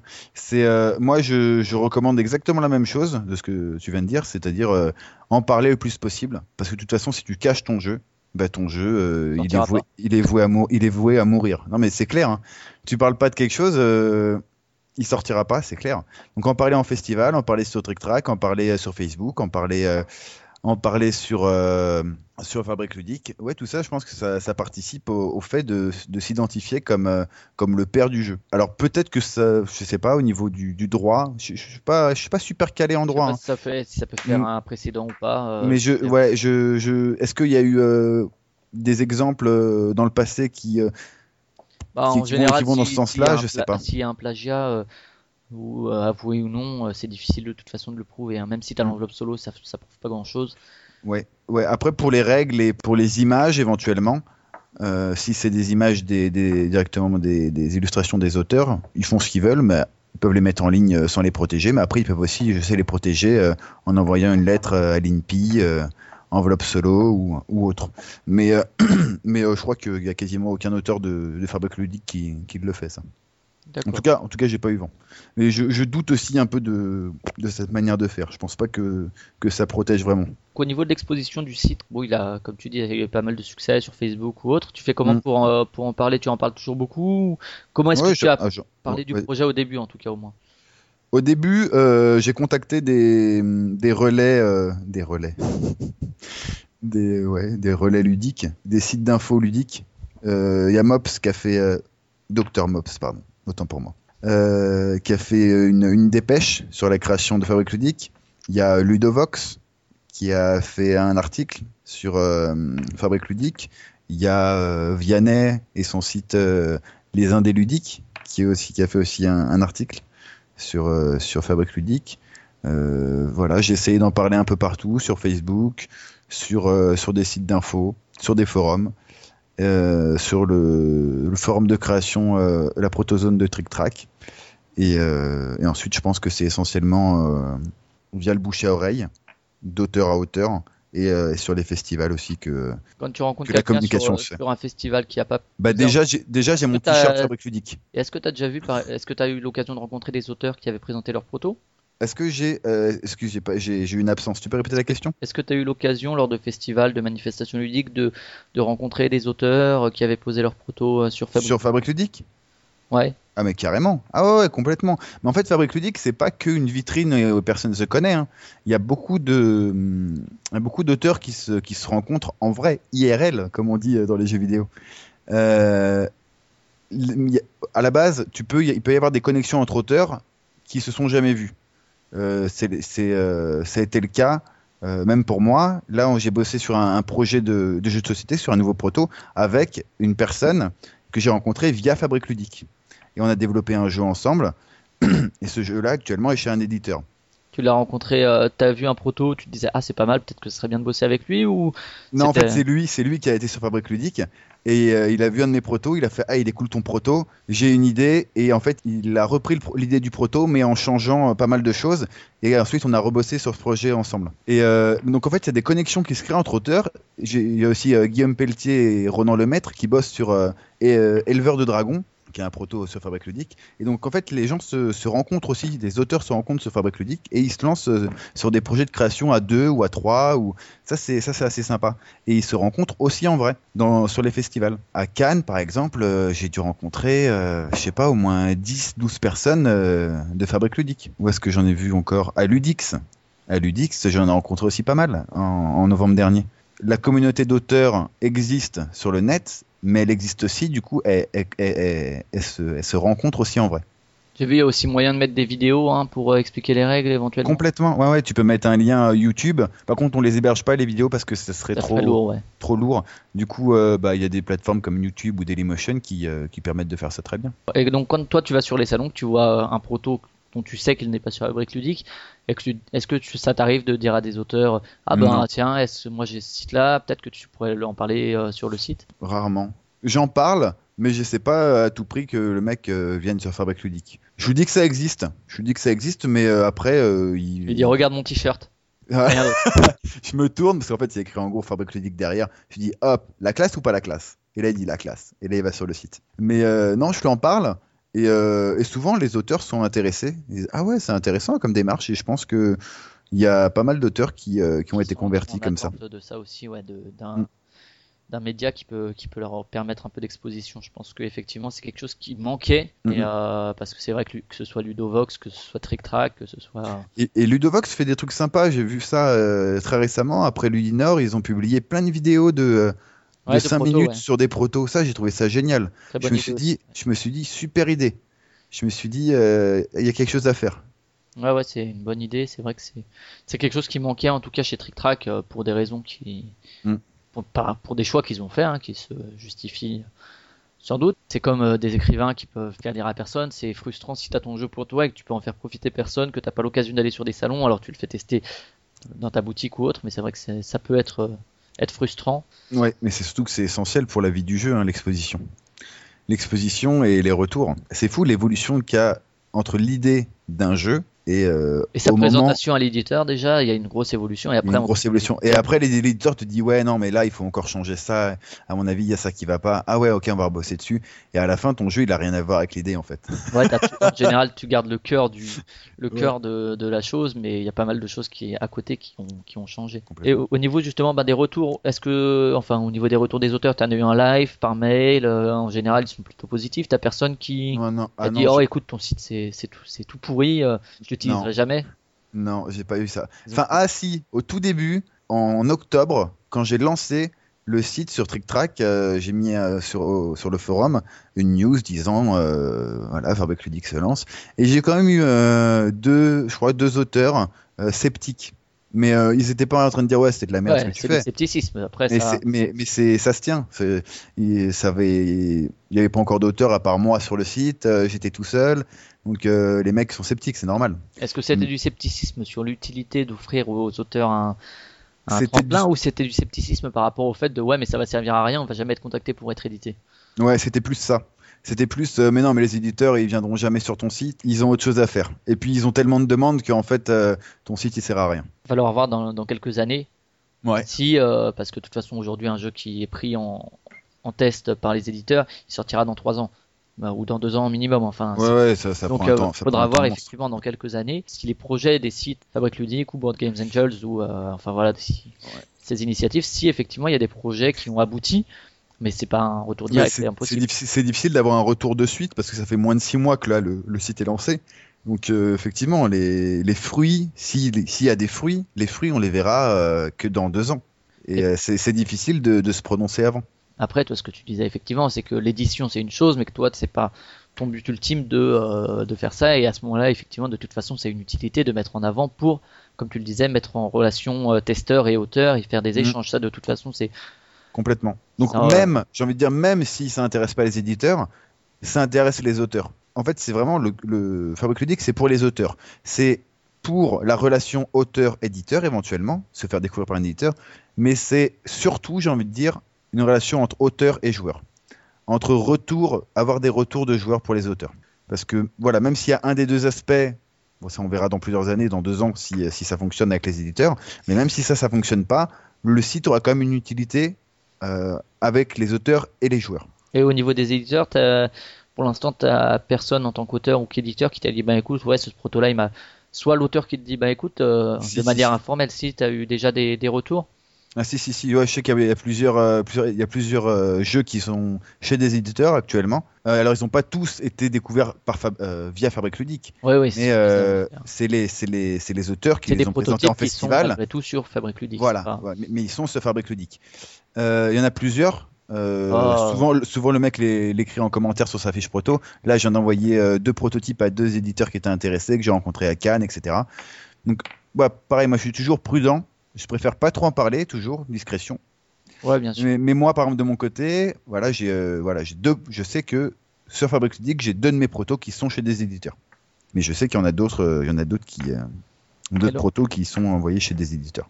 Et ça, ils le mettent eux sur la fiche sur Fabric Ludique ou c'est informel Non, non, ils le mettent sur Fabric Ludique. Ah non, me le, il n'y a rien qui transite vraiment que par moi. Hein. C'est euh, les, ouais, mais ça pourrait être de euh, manière informelle, comme toi tu gères ça, et te dire ah ben écoute, euh, c'est cool, bon je peux pas en parler de manière officielle, ouais, je vois, mais un tel il m'a pris ce jeu, donc merci, mais on parle pas trop. Enfin, je, vois, je vois ce que tu veux dire. ça, ça m'est arrivé une fois, une seule fois. Et mais la plupart du temps, ils l'assument, mais ils, disent pas quel, quel éditeur c'est. Ouais, voilà, Ils disent j'ai un éditeur qui est intéressé par mon jeu, je dois lui envoyer. Ou j'ai rencontré un éditeur sur le festival, il m'a pris mon proto en, en, attente. Voilà, on attend des, des nouvelles du proto. Donc il y en a plusieurs. Bah, si tu te balades sur Fabric Ludique, tu vas sur des sur, sur, sur, les protos et tu verras dans les commentaires que une dizaine de protos là sur les 140 et quelques qui sont chez, chez des éditeurs. Il y a Jurassic Park, je crois, qui. Alors, il a été, lui, chez deux éditeurs, mais apparemment un matériel trop coûteux. L'auteur voit avant tout euh, le jeu, la mécanique, euh, si c'est fluide, mais euh, l'éditeur, il a, d'autres, prérogatives. Son, but, c'est d'éditer le jeu, donc de baisser les coûts, d'optimiser le matériel. il a un autre regard. Est-ce que c'est pourrait être une fonctionnalité future de voir de trier par chez éditeur ou non, ou ça risquerait de limiter finalement le. Enfin. Ouais, non, je comptais faire un, un, tri différent, pas chez éditeur, mais je comptais faire un tri avec une espèce de pastille sur le sur l'image de chaque proto, avec euh, soit en test, enfin euh, non idée, donc euh, on en est à l'idée pour l'instant, euh, en test et, et, et proto abouti, tu vois. Une, en, une test, échelle... en test, c'est chez l'éditeur ou de manière plus informelle Non, sur- de, de manière plus informelle, ça serait plutôt, euh, ça serait plutôt en test en festival, en test euh, en soirée. en soirée jeu, etc. Donc euh, il y aurait euh, ces trois-là, plus un quatrième éventuellement où ça serait, ouais, pourquoi pas chez un éditeur. Après, ouais, faut voir, puisque si tu mets ça, peut-être que les éditeurs vont pas trop avoir envie, même sans citer l'éditeur. Après, euh, Mhm. c'est vrai que ça Mais peut, ça peut limiter les. Mais la plupart du temps, de ce que j'ai constaté euh, sur Fabrique Ludique, c'est que dès qu'il y a un éditeur qui est intéressé par un jeu, euh, la personne, l'auteur, retire de Fabrique Ludique temporairement le, euh, le, jeu de, le jeu en ligne. Le- il le cache, quoi, le temps que l'éditeur donne une réponse. Mais euh, c'est légitime. Toi, les tiens qui sont chez, chez des éditeurs, tu veux en parler euh, Euh, hum, non. sans, sans citer les éditeurs, hein, mais Ouais. Il y en a un, c'est une co-création. Et l'autre, c'est bah, la co-création dont je te parlais, là, avec, avec un autre auteur de Fabrique Ludique. On s'est rencontrés sur le site directement. Et l'autre, c'est, euh, c'était chez un éditeur depuis euh, Cannes 2000. On est quoi là, 2015 ouais, c'est ça. depuis Cannes 2014. Et en fait, euh, le problème, c'est qu'il voulait, euh, il voulait vraiment l'éditer avec des figurines, etc. Mais euh, il n'a pas le budget. Il n'a pas le budget parce qu'au niveau moulage, au niveau tout ça, ça coûte une blinde. Et euh, il, a, il en a parlé à un autre, un plus gros éditeur qui est assez balèze en figurines et qui, qui se montre intéressé. Donc euh, ça, c'est affaire à suivre aussi. Euh, au niveau des statistiques, est-ce que toi, tu vois, ah bon, tu m'as, dit que les, tu vois pas euh, combien de, enfin, t'as pas encore fait les stats de combien de suivis d'auteurs il y a eu, etc. Mais euh, au niveau des stats générales du site, ça se porte plutôt bien? T'as des, t'as des chiffres. J'ai des chiffres à te donner? Ouais, éventuellement, ouais. Non, en fait, je me posais la question à moi-même. Est-ce que j'ai des chiffres à te donner? C'est au niveau des stats. Je suis pas trop stats. Moi, j'ai mes statistiques qui sont affichées sur la page d'accueil. Mais après, après, je vois, par exemple, les nombres de vues. Un prototype en moyenne, euh, il a à peu près en moyenne, ça tourne autour de 400 vues. 400 vues uniques Oh. ou euh, Non, c'est à chaque fois que quelqu'un va dessus, euh, si ça ajoute un. ouais, d'accord. Ouais, même si c'est la même personne. Donc, tu vois, le, le plus vu, il est à 1200. C'est lequel? C'est, euh, il s'appelle Force Multiple. C'est un jeu d'un d'un auteur qui est professeur, bah, comme toi, je crois. En secondaire, primaire, tu sais pas. Il est en primaire. Il est en primaire. Et après, le deuxième le plus vu, c'est Tower Defense. T'as eu beaucoup de vues dessus après l'annonce du projet ou euh, même, euh, enfin, où la plupart des vues se sont vues avant? Bah, en fait, le projet euh, sur Fabrique Ludique, Tower Defense, j'ai créé l'affiche début février. Et déjà mi-février, je lançais le projet. Ouais, Donc tu vois, il y, a eu- il y, a eu- il y a eu peu de battements. Le nombre de vues est, est affiché. Sur un proto, euh, directement, tu peux voir le nombre de joueurs, tu peux voir le temps de jeu, tu peux, euh, ouais, tu vois, tu vois toutes les informations qu'il faut. Tu peux partager le proto aussi sur les réseaux sociaux. Ça, c'est important pour euh, la communication. Et euh, au niveau de l'avenir du coup de Fabrique Ludique, tu parlais effectivement de, du formulaire de retour euh, qui, qui allait se mettre en place. T'as d'autres nouveautés qui sont prévues? Je t'ai parlé de ce questionnaire. Euh, Il y a autre chose en plus. On bosse avec mon frère en ce moment sur le sur un calendrier. Alors un générateur d'événements ludiques participatifs. Il est balèze le nom, mais on va on va c'est un nom provisoire. Et euh, le concept, ça serait un peu comme sur Facebook de de créer des événements, donc euh, de mettre en ligne euh, un calendrier avec euh, avec concours, euh, festival, soirée jeux, et chaque auteur pourra dire euh, je participe à tel concours ou à tel festival et j'aurai avec moi tel, tel ou tel prototype. Donc ça permettra euh, aux auteurs de communiquer sur euh, leur présence en festival ou en concours ou en soirée jeux et surtout quel prototype on pourra jouer si on vient les voir dans ces événements-là. Ça permettra aussi aux, auteurs entre eux de savoir qui sera présent à cet événement et avec qui on pourra boire un coup à la pause. J'embraye juste sur au niveau des du par exemple le flip des, des concours qui au Boulogne. Enfin, je sais pas si tu as déjà des retours vu que c'est assez récent, mais est-ce que il y a une exclusivité par exemple un jeu qui passe à Boulogne ou euh, au flip, il aurait pas le droit d'être euh, sur Fabrique Ludique ou sur euh, Board Game Angels ou autre ou pour l'instant t'as pas eu de, de, retour de ces de ces instances Alors euh, moi j'ai pas eu de retour de, de festival qui, qui est venu me dire euh, faut retirer ce proto là de, de Fabrique ludique ou autre. Euh... Et les éditeurs non plus, euh, justement, les des Non, non plus, non plus. Bah, les, je pense qu'ils s'adressent directement aux auteurs quand c'est le cas, et l'auteur euh, le retire. Hein. L'auteur a, c'est lui qui gère son espace vraiment. Il peut le euh, l'enlever. Après, s'il veut le remettre, ça passe par moi, mais pour l'enlever, euh, il peut l'enlever sans souci. J'ai l'air rebondir sur un truc. Oui, les festivals, euh, genre Ludinor m'a envoyé un mail pour me demander de, de faire de la com, par exemple, auprès de la communauté de Fabrique Ludique, pour dire il y a un concours de, de proto, voilà. Il y, a des, il y a des festivals qui me, qui, qui, me sollicitent pour que je fasse de la com auprès de la communauté de Fabrique Ludique. Je pense que c'est plutôt une bonne chose. C'est une forme de reconnaissance aussi. Et donc au niveau de du futur, tu as d'autres d'autres choses de prévues ou... Bah euh, là c'est la prochaine mise à jour, je te dis au mois de mai, et puis après c'est surtout le gros truc, ça va être le concours de proto. Bon, je sais pas encore du tout, j'ai voulu le lancer en janvier, mais euh, j'ai retardé. Je pense que ça sera ça se fera au mois de au mois de n'importe quoi en 2016 parce que j'ai euh, d'autres projets notamment la fabrication de, de, mon atelier de fabrication de jouets de en bois. Mais euh, ce concours de proto que je veux faire sur Fabric Ludique et qui débouchera sur l'édition du, du, vainqueur, euh, il faut que je rédige correctement euh, le règlement, il faut que je réfléchisse au, à l'édition. Est-ce que j'ouvre le, le concours à tous les prototypes de Fabric Ludique euh, est-ce que je voilà, est-ce que je mets des barrières? Est-ce que je sais pas. J'ai plein de choses à réfléchir encore, mais euh, ce qui est bien, c'est que je peux compter sur la communauté de Fabrique Ludique pour euh, pour me suggérer des choses. Et ça, c'est c'est pratique parce que tout seul, organiser quelque chose comme ça tout seul, c'est vraiment très compliqué. Ouais, c'est assez lourd. C'est hyper lourd et de se dire qu'on peut compter sur des idées et des surtout des encouragements, un, un soutien et puis et puis des, des retours, c'est c'est génial.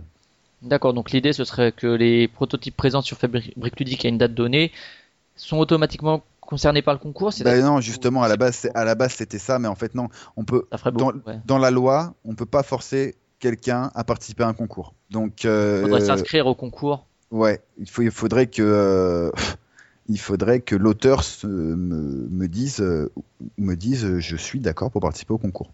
Bah après ça c'est pas vraiment un souci. Hein. Envoyer un mail à, tous les auteurs euh, d'un coup. Euh, et dire si vous répondez pas c'est que vous êtes d'accord. ça c'est bon ça. ça ah j'aime assez. Je note l'idée tiens. Hop là. Les absents ont tort. Hein. Je sais plus ce que je voulais dire, désolé. Oui, que t'as pas le droit d'inscrire des gens de contre oui, je peux, oui, je peux. Non, on peut pas. Tu peux pas inscrire quelqu'un contre. T'imagines le mec il s'inscrit pas, il gagne le concours. Et en fait, c'était chez un éditeur. Il est édité, ouais, mais carrément. Et en fait, le jeu était déjà chez un éditeur, il était déjà en travail. Là, c'est, euh, tu peux pas, en fait. Donc après, je sais pas encore si euh, tous les prototypes sont acceptés ou est-ce que je lance un concours de prototypes où il faut créer un prototype avec un cadre spécifique? Genre, euh, ça pourrait être un jeu avec ça et ça comme matériel, ou euh, un jeu familial ou tu vois je c'est pas encore défini. Est-ce que je est-ce que je veux que les auteurs créent un nouveau prototype ou est-ce que je veux que ce soit un prototype qui est déjà en ligne qui soit édité? C'est euh, encore à réfléchir ouais, c'est deux, deux, axes différents. Il y a mm. des, des, concours littéraires aussi qui se font comme ça sous la contrainte ou qui doivent écrire moi c'est comme ça personnellement c'est comme ça que je crée le, le j'ai l'impression le plus facilement et le mieux c'est d'avoir un cadre. libre sous la contrainte. Ouais complètement. Parce ah que dans le cadre tu fais vraiment ce que tu veux, bah, à partir du moment où tu restes dans le cadre, mais euh, tu pars pas dans tous les sens. Es, justement, tu es cadré. Et ça, c'est génial. C'est Dès que tu commences à t'éloigner un peu, tu, tu fais Ah non, le cadre, le cadre, ok. Et tu continues. Donc là, ouais, ce seraient les, les prototypes qui veulent, euh, enfin les auteurs qui s'inscrivent. Euh, mm. le, le, vote, t'as déjà une idée si ce serait public ou par un jury ou un peu les deux non, alors ouais. Avec des fauteuils qui se retournent en tapant sur le buzzer. Ah ça, je note aussi. Eh, t'as des super idées, j'aime bien. Non, euh, à la base, euh, on avait déjà créé un système de vote pour les protos. On pouvait voter une seule fois pour un proto, mais on pouvait voter pour autant de protos qu'on voulait. Et c'est le, le, proto qui aurait eu le plus de votes qui aurait gagné. Mais euh, le problème qui se pose, c'est ceux qui ont gros, ceux qui ont un gros réseau, beaucoup de contacts et qui inciteraient leur euh, contact, leur, leur, entourage à voter en masse pour leur projet. Ouais, je trouve que, que, ouais. Alors c'est pour ça qu'on a mis en place, qu'on va mettre en place le questionnaire qualité, c'est que le questionnaire qualité rend, sera directement un outil pour évaluer la qualité du prototype. Et du coup, je pense que ce questionnaire qualité, il, ça sera un prérequis. Genre, il faudra par exemple avoir au moins euh, 5 ou, euh, ou 10 avis différents sur le prototype pour participer au concours. Il faudra que le prototype, si on prend les prototypes qui sont déjà en ligne, il faudrait qu'il ait déjà assez de retours et qu'il ait été déjà assez testé par soit en print and play, soit directement en festival. Sur une, sur une durée déterminée. Ouais, exactement. Ouais. Prendre les formulaires à telle date. Mm. Et ouais, donc ça serait quand même public et pas un jury professionnel qui aurait peut-être plus de. On me l'a suggéré. légitimité parce que. On- écoute, on, on me l'a suggéré, le jury professionnel. C'est euh, c'est à voir.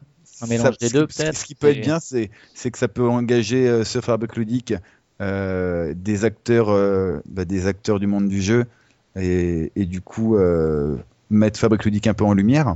Je sais pas. Je dis encore, ça c'est encore obscur. Pourquoi pas? Pourquoi pas un jury de Parce qu'après un jury entre guillemets professionnel ou en tout cas peut-être plus légitime sur la question, qui va pas juger parce que c'est son pote, s'il doit tester tous les protos pour donner son avis, c'est vrai que c'est aussi. C'est ça, c'est ça qui est problématique aussi.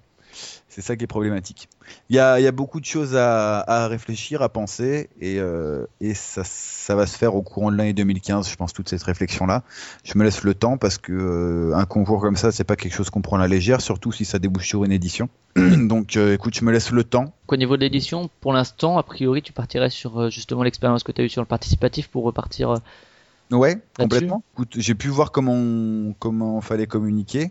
Comment ça fonctionnait. ouais. comment ça fonctionnait. Euh, maintenant, je vois comment ça fonctionne au niveau du, du temps, combien de temps mettre pour un projet de participatif. Clairement, le début et la fin, c'est hyper important. Le milieu, tout le milieu, moi j'ai fait sur 45 jours, j'aurais pu mettre sur, sur 15 jours ou sur 20 jours. Faut le Parce mettre euh, en tout cas entre deux payes. Oui. Parce que comme Ah ouais. ça, t'as une paye qui arrive. Et après, tout dépend du jeu. Si le, si le jeu coûte rien, moi mon jeu, il Oui. coûtait 3 euros à soutenir. Franchement, euh, que ce soit au début ou en fin de mois, ça revient au même. Ouais, c'est vrai. Mais euh, c'est vrai que pour des gros jeux type euh, Conan ou euh, Alors, Requiem, Conan, euh, le, le Flight Manager il tarde à arriver et puis à mon avis ils vont le mettre justement en milieu de mois comme ça tu peux avoir la Ouais. paix qui tombe entre les deux quoi tu vois. Mm. Ouais, ça, ça se réfléchit, mais moi, je suis pas, je suis pas soumis à cette problématique-là, en tout cas pour le projet de Tower Defense. D'accord. Et, et donc, en fait, au début de la campagne, tu as 40% de, t'as 40% sur les trois premiers jours et tu as 40% sur les, euh, sur les trois derniers jours. Et au milieu, en fait, pendant, bah, pendant presque euh, 38 jours, ouais, un truc comme ça, et bah, t'as, t'as que 20%. Sauf euh, sur Conan où t'as tous les jours 100%. Ouais, non, mais ça, c'est, c'est un peu. hors norme. Oui, oui, ça, ça, a c'est particulier. ça a les statistiques euh, Ouais. Non, et puis il est, euh, ouais, Fred Henry, il est très très fort sur euh, en communication. Ouais, mais Il- même, même au-delà de, la- au-delà de la communication, je pense. Enfin, parce qu'il y a plein de jeux qui communiquent et qui ont quand même cet effet début et fin. Ouais. Alors que là, c'est vrai que ça a quand même, des, enfin entre guillemets, déstabilisé les statistiques habituelles du Kickstarter où normalement t'as quand même un moment creux. Et là, il y en a presque pas eu finalement des, moments creux. Et donc le, au niveau du projet d'édition, donc euh, via, parce que c'est aussi toutes tes problématiques de production, ça tu es un peu au fait déjà sur le truc ou? Sur la production d'un jeu? Ouais. Ouais, ouais, ça je j'ai pas trop de soucis. Les des fabricants, euh, j'en connais, enfin j'en connais pas personnellement, mais euh, là pour Fabric Ludic, sur, euh, pardon, je commence à fatiguer un petit peu. Pour Tower Defense, j'ai envoyé des devis pour l'impression des cartes, l'impression des règles, pour le packaging, etc. Donc pour le pour le contact avec les fabricants, bah, il suffit d'envoyer des devis, de savoir ce que tu veux. Et après, je pense que dans le monde du jeu, t'as quand même aussi les moyens de discuter avec d'autres éditeurs. Avec- complètement. Si par exemple le prototype qui a été primé, c'est un truc Ameritrash où euh, il y a 18 moules de figurines à faire, euh, voilà. après, Complètement. que- bah, tu vas aller voir un éditeur qui, est, euh, qui fait souvent du, du jeu à figue, ou euh, si c'est un, un, un jeu euh, d'ambiance, hop, tu vas aller voir la Lidja. Ouais, ouais. Non, mais voilà, il y a, il y a moyen, y a, y a moyen d'être soutenu. Euh, c'est pas un monde de, c'est pas un monde de crevards en fait, euh, monde du jeu, pas encore. Pas encore, non. Donc euh, c'est un, un- un tout petit monde où euh, même si le mec te connaît pas, il a, t'as un projet sympa, et ben le mec il va te filer un coup de main, il va te parler, il va te dire, il va te donner des conseils. Même les éditeurs, les éditeurs tu les connais pas, tu les rencontres, ils disent moi ton jeu je le trouve intéressant, mais euh, je peux pas le prendre. Euh, Et des fois, par bah, contre, bah, par tiens, contre, j'ai, un j'ai un, j'ai un pote éditeur, un autre pote éditeur qui euh, qui pourrait euh, je lui en parle et je t'envoie un mail. Tu vois, ça c'est, euh, je trouve ça sympa, comme euh, ça fait euh, petit univers. Donc ça serait financement participatif, donc le concours Ouais. serait gratuit, ça serait pas financé par le concours. euh. Non, non, non, ça serait pas financé par le concours, le concours gratuit.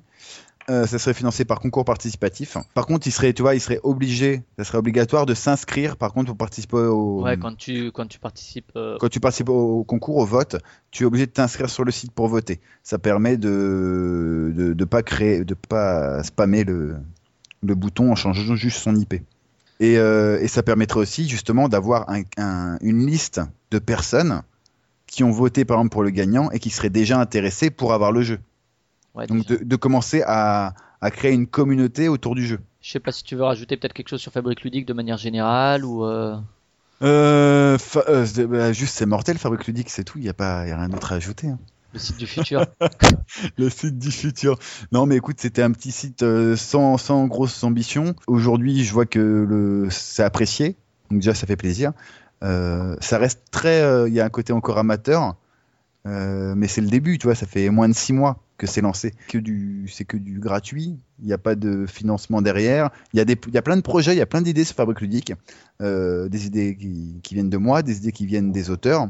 Et, euh, et ça, ça pullule de partout. Et euh, c'est hyper animé, c'est euh, vivant. C'est après il faut juste le temps de, il faut il faut le temps de mettre en place tous ces projets là. Et voilà. Après, c'est vrai que je pense que c'est pas un site, enfin, un site bisounours entre guillemets, c'est-à-dire faut vraiment le vouloir pour vouloir dire du mal du site, puisque de toute façon, enfin, il n'y a pas de. Bah, À part effectivement, il y aurait pu y avoir éventuellement un petit conflit avec Board Game Angels qui, sont, qui est sorti en même moment et finalement les deux coexistent. Après, je pense qu'effectivement, il y a moyen de faire une convergence pour éviter que ça fasse doublon des auteurs qui mettent sur les deux, alors que Mhm. ça serait peut-être. bah, ap- après, euh, on, on- j'ai justement j'ai été sur euh, le site euh, BGAN et en doublon il y en a, mais ça, mais représente quoi 15%. Donc au final, on n'a pas le même réseau d'auteurs et je pense que c'est complémentaire. Les deux sites sont complémentaires et ils touchent pas les mêmes les mêmes auteurs. On n'a pas le même réseau avec avec Geeklet. Donc euh, pour l'instant, ça fait pas doublon. Euh, Il y aurait quelque chose à faire, je pense, ensemble. Il y a, peut-être moyen. Est-ce Ça ferait une convergence à la fois de réseau, de compétences, de. complètement de, de temps de travail parce que euh, après il faut le truc euh, après quand tu es plusieurs sur euh, sur un projet là je décide de tout sur Fabrique Ludique en termes de mise à jour etc mon frère il, il s'occupe juste de, l'application de mais du coup après quand t'es deux il y a des concessions à faire il y a des idées euh, à confronter t'es plus euh, t'es plus maître du navire Donc, ah oui, euh, ça c'est le- les difficultés de la de la collaboration. Ah, c'est ça. Après, il faut voir, parce qu'en fait, j'ai encore jamais rencontré Geeklet, donc peut-être qu'on s'entendrait très bien et qu'on a des, des points de vue euh, assez identiques sur le monde du jeu et qu'il y aurait quelque chose à faire euh, de vraiment pas mal. Là, j'ai rencontré récemment Vianney, des Indés Ludiques, j'étais à son festival de jeux. Euh, on a des, une vision du monde du jeu assez proche et je pense qu'on va pouvoir bosser sur des projets en commun, des projets vraiment sympas. Mais ça, on en parlera une autre fois de ça. Mais euh, voilà, les acteurs ludiques, je suis en train de rencontrer de plus en plus grâce euh, notamment euh, à Fabrique Ludique, parce que ça commence un petit peu à, faire, à, à se faire connaître dans le monde ludique, même si, même si c'est vraiment que pour normalement les auteurs, mais ça fait son petit bonhomme de chemin. Et du coup, ça me, ça me crée des connexions avec des personnes euh, bah, comme Vianney, qui, euh, qui n'est pas auteur, mais qui s'intéresse, qui s'intéresse à la chose ludique. Fini sur Fabrique Ludique? À part-. En redisant Fini. que allez-y si vous êtes auteur. Ah ouais, ouais, complètement. Ouais. Si vous êtes auteur, Ce qui ne Allez-y. vous empêche pas de passer par des réseaux euh, autres de, de présentation de, de proto, mais c'est juste un réseau en plus. Alors, Ouais, complètement. C'est euh, c'est comme si en fait tu avais un produit, tu avais créé quelque chose et tu voulais euh, le vendre. Et pour le vendre au mieux, il ben, faut que tu essaies de l'envoyer dans plein de boutiques différentes qui, pour avoir un maximum de visibilité. Ton proto, c'est un produit, tu l'envoies dans plein de vitrines différentes. Ça peut être des forums de jeux, ça peut être euh, sur BGAN, ça peut être sur Fabrique Ludique, ça peut être sur Facebook, ça peut être sur euh, partout où les gens pourront lire que ton proto existe et partout où tu pourras parler de, ton proto. Mais euh, voilà, Fabrique Ludique, c'est juste une plateforme de plus, mais une plateforme où il y a du monde qui passe, où il y a 60 auteurs, où il y a presque 150 protos, où il y a du potentiel et où, où, où ça vit, où il y a de l'animation. Et Où il y a des échanges donc euh, après après les tests et avec les publics, ce qui est important, et éventuellement des éditeurs qui regardent également. Parce Ouais, ouais, complètement. Complètement. Donc euh, écoutez, euh, si vous êtes auteur, Et c'est gratuit. Alors, c'est gratuit, il n'y a pas de pub, il n'y a aucun engagement. On peut modifier ses protos quand on veut, les retirer du site, ajouter des nouvelles règles, le modifier. Il y a une communauté d'auteurs pour vous accueillir, pour échanger, pour même pour bosser à plusieurs sur un projet. Il y a aussi des illustrateurs qui sont présents. Il y a deux illustrateurs. Donc, euh, pour entrer en contact avec eux, pour éventuellement bosser avec eux, on peut se rencontrer sur des festivals. Voilà, et puis c'est dans la bonne ambiance. Et puis, euh, et puis c'est déjà pas mal parce que pourrait prendre des pourcentages sur les jeux édités via Fabric Ludique. aussi. Ouais, ça on l'avait suggéré aussi, mais non, j'ai pas envie. Je trouve que ça fait vicieux. Il y a un côté vicieux. Il y a, il y a un côté du- de dire venez sur mon site, c'est bien, euh, on s'amuse bien, c'est gratuit, c'est la bonne ambiance. Et puis euh, et puis de dire ouais, mais en fait euh, c'est quand même intéressé. Et en fait euh, non, j'ai pas envie qu'on pense que Fabric Ludique c'est intéressé. Mais dans l'absolu, ce serait pas idiot hein, si tu. C'est pas faux. Après, mais- euh, après, comme co- c'est pas comment le seul réseau, voilà, enfin c'est. bah, Déjà, c'est pas le c'est pas le, le seul réseau et j'ai pas envie que qu'il y ait une, une moral, histoire ça d'a- ne correspond pas, ouais. Ouais, au niveau moral, et puis j'ai pas envie qu'il y ait une histoire d'argent qui rentre, qui rentre en, en compte dans Fabric Ludique. C'est un site communautaire de prototypes, c'est fait pour les auteurs, et c'est pas fait pour que je m'en mette un petit peu dans les fouilles. C'est fait uniquement pour les auteurs. Comme ça, c'est clair, tu vois. Et ça, du coup, je suis pas attaquable là-dessus. Et ça, ça me fait plaisir. Bah écoute, on va passer à. Comme euh, je rappelle, Card Zone euh, Chronicle, c'est un, un webzine culturel où on parle de jeux de société maintenant, mais euh, qui à la base c'est fait par un passionné de cinéma entre autres et de musique, donc on parle un peu de tous les univers. Du coup, tu vas passer au crible des différents univers euh, Oh mon dieu. avec les questions culturelles. La culture, c'est comme la confiture? Mon Mon On va commencer par le ciné. T'es plutôt euh, quoi T'as quelques films fétiches aussi Tu vas au ciné régulièrement Tu regardes des DVD, des séries? Euh, je regarde des séries. Je regarde des séries euh, gentiment. Honnêtement, je joue de moins en moins parce que je crée de plus en plus. Mais la création, en fait, me prend, me prend beaucoup de temps. Entre Fabrique Ludique et la création, ça me prend beaucoup de temps. Mais j'arrive quand même à avoir des loisirs. En série, par exemple, récemment, enfin, que je regarde plus ou moins toujours, pour me faire un petit kiff de temps en temps, il y a Les Simpsons, il y a South Park, que j'adore. Euh, et sinon, en plus médiéval fantastique, euh, Game of Thrones. T'as déjà téléchargé les 5 épisodes qui ont leaké? Non, Non, parce que c'est illégal. Non, non, non, non, moi je ne télécharge pas, je regarde en streaming. Donc euh, tout en souplesse. Et tu achètes tout? Ah, j'achète tout, j'achète tout avec, euh, avec mon super salaire de d'acteur ludique. D'accord Donc, ouais, Trône de fer. Quoi d'autre? Trône de fer, euh, une série que j'ai vraiment adorée, que je classerais dans mon, ouais, presque dans mon top 3, c'est euh, Breaking Bad. Moi, c'est mon top 1, Breaking Bad. Ah, mais Breaking Bad, mais c'est une, c'est, c'est une folie.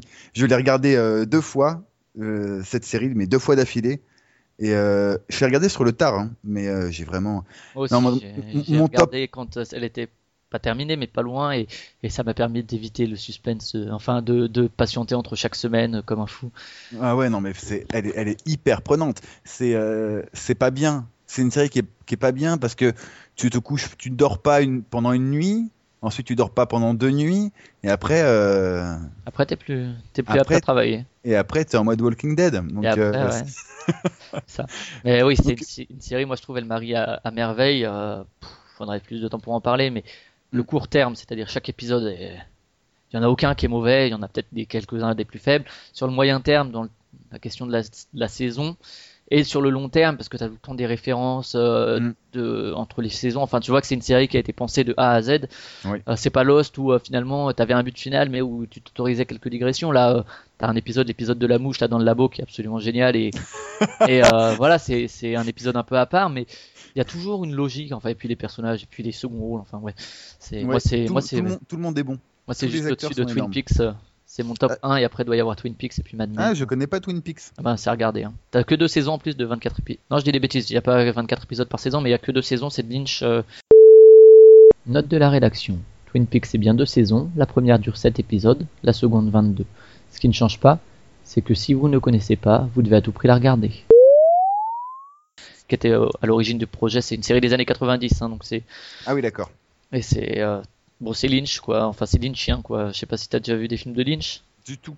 Non, Du ben tout. voilà, c'est assez, euh, c'est une série policière, mais assez, c'est pas psychédélique le terme, c'est pas expérimental, c'est lynchien, c'est, c'est le meilleur terme. Et ils re- ils reprennent la série là, mais il y a des soucis avec le salaire de Lynch. Enfin, on verra ce que ça donne, mais pour moi c'est ma deuxième série préférée euh, de tous les temps. T'as une ambiance euh, que tu trouves pas ailleurs quoi. d'accord. Bah écoute, euh, je vais m'en signer hein, parce que ça a l'air sympa. Comment tu le vends? Comment tu le vends? Bah en Blu-ray. Ah, euh, et au niveau cinéma, donc film, t'as des chouchous, des Des chouchous. Franchement, euh, en cinéma, en chouchou. des films qui t'ont marqué et que tu regardes encore. Ouais, mais après j'ai passé, euh, j'ai passé pour un con, donc euh, je le dis ou je le dis pas? Dis-le, c'est toujours bien de passer pour un con. Ah ouais. Mon, mon film préféré, c'est Mary Poppins. Bah, c'est un très grand film. Alors c'est un très grand film, mais euh, souvent euh, je me fais pointer du doigt après. Donc mon pr- film préféré c'est Mary Poppins. J'adore les chansons, j'adore l'histoire, j'adore le côté euh, très british, presque stéréotypé. Moi, c'est un de mes Disney préférés aussi. Je l'ai revu en plus il y a pas longtemps. Et avec le regard adulte, enfin, j'avais vu Chantons sous la pluie, qui est aussi une comédie musicale et qui m'avait foutu une baffe monumentale, donc euh, des Ah. années 50. Et Mary Poppins, sans arriver à ce niveau-là, c'est vrai que les chansons sont excellentes. Mm. Euh, et, mais t'as une espèce de mélancolie, ouais. Enfin, ça, ça, Ouais. ça parle aussi à l'adulte. euh, moi, j'aime beaucoup aussi. Ouais. Et puis même Mais moi je, moi je l'ai apprécié sur le tard. hein. Je l'ai apprécié en, au courant de l'adolescence. bah, c'est pas tellement pour les enfants, en fait, je trouve, parce que quand déjà, il est relativement long en plus. Oui, il dure au moins deux heures, je crois même peut-être Pas loin, de, plus. non, pas loin de deux heures, je crois. Ouais, 1h50 quelque chose. Mais... Ah ouais, c'est euh, c'est vrai qu'il est long et puis euh, c'est vrai que moi en tant qu'enfant, je- j'en gardais pas un bon souvenir. Je l'ai regardé courant de mon adolescence et euh, bim, une petite claque et j'ai fait oh. Et puis euh, ouais, c'est euh, il y a des chansons, elles sont merveilleuses. Puis la photo chansons. aussi, la photographie euh, de euh, effectivement du, de l'Angleterre de ces années-là. Elle est... Mm. Et puis pour l'époque, franchement, ça devait être génial. Moi, j'étais pas né, mais euh, Oh, c'était la grande époque des, des comédies musicales, donc à ce Ah, niveau-là, ça devait être. euh, ouais, ouais. Et euh, t'es passé par le Seigneur des Anneaux aussi? Ouais, c'est un anneau, ouais. Nécessairement. Ah ouais. J'aime beaucoup l'univers médiéval fantastique en général. Euh, ouais, c'est un anneaux. J'ai. euh, T'as vu les. Bilbo ou pas? Bah, j'ai vu le premier, j'ai vu le deuxième, j'ai pas été voir le troisième parce que j'avais été un poil déçu euh, du premier et du deuxième, mais je l'ai trouvé passable, je l'ai trouvé sympa. Mais ça m'a pas transcendé, comme ça m'a, comme le Seigneur des Anneaux m'a transcendé. Mais tu l'as pas vu à la même époque non plus. hein. Moi, j'ai le même sentiment un peu, mais je ouais, pense mais que je pense que le- c'est parce que j'étais jeune. euh, ça, ça joue aussi. hein. Je trouve que euh, même si on le- je les regarde aujourd'hui, les Seigneurs des Anneaux, ils sont au-dessus des, des Bilbo. Mhm. Moi, j'ai vu que le premier que j'ai aimé, mais j'ai eu l'impression de me faire forcer à aimer, en fait, de me faire violer quelque part. euh. non, non, mais j'exagère. Ah, c'est... Non, mais c'est une image, c'est une image violente, c'est pour ça, là, ça vient de me. Pff, Ça m'a Ah interloqué. ouais, non, j'ai eu l'impression de me faire violer par Peter Jackson qui m'a dit aime ce film, aime ce film, aime ce film. Euh, parce que tu as vu le Anneaux et que tu as aimé, donc aime-le aussi. Euh, et que j'ai aimé, mais tu vois, on- comme les, les films de Nolan aussi, un peu Inception, c'est, enfin, faudra qu'on Mhm. en parle un jour, mais. Attends, Nolan, euh, c'est, c'est quoi The Dark Knight, c'est The Dark Knight, Christopher. C'est euh, le Batman euh, moderne. Ouais, ouais, d'accord, je sais. Euh, non, mais euh, sinon, je viens de réf- réfléchir en série. euh, je reviens un peu sur la série parce que je peux pas le- ne pas le citer. Parce que c'est une série que euh, je considère comme mon top 1 et euh, que je trouve vraiment énorme. Et je peux le regarder en boucle plusieurs jours d'affilée revoir les épisodes, il n'y a aucun souci. Là, je fais un peu de suspense, t'as vu, j'en parle beaucoup, mais je dis pas ce que c'est encore. Il s'agit de Camelot. Et pour moi, Camelot, c'est une merveille. C'est excellentissime. Tous les épisodes sont énormes. Et la série évolue un peu dans le dramatique sur la saison 4, 5 et 6. Mais il y a toujours cette touche d'humour à la Astier qui est, euh, moi, qui me transcende. Me... Je pleure de rire à chaque fois. Et plus belle la vie, non? Non, plus belle la vie, non, pas du tout.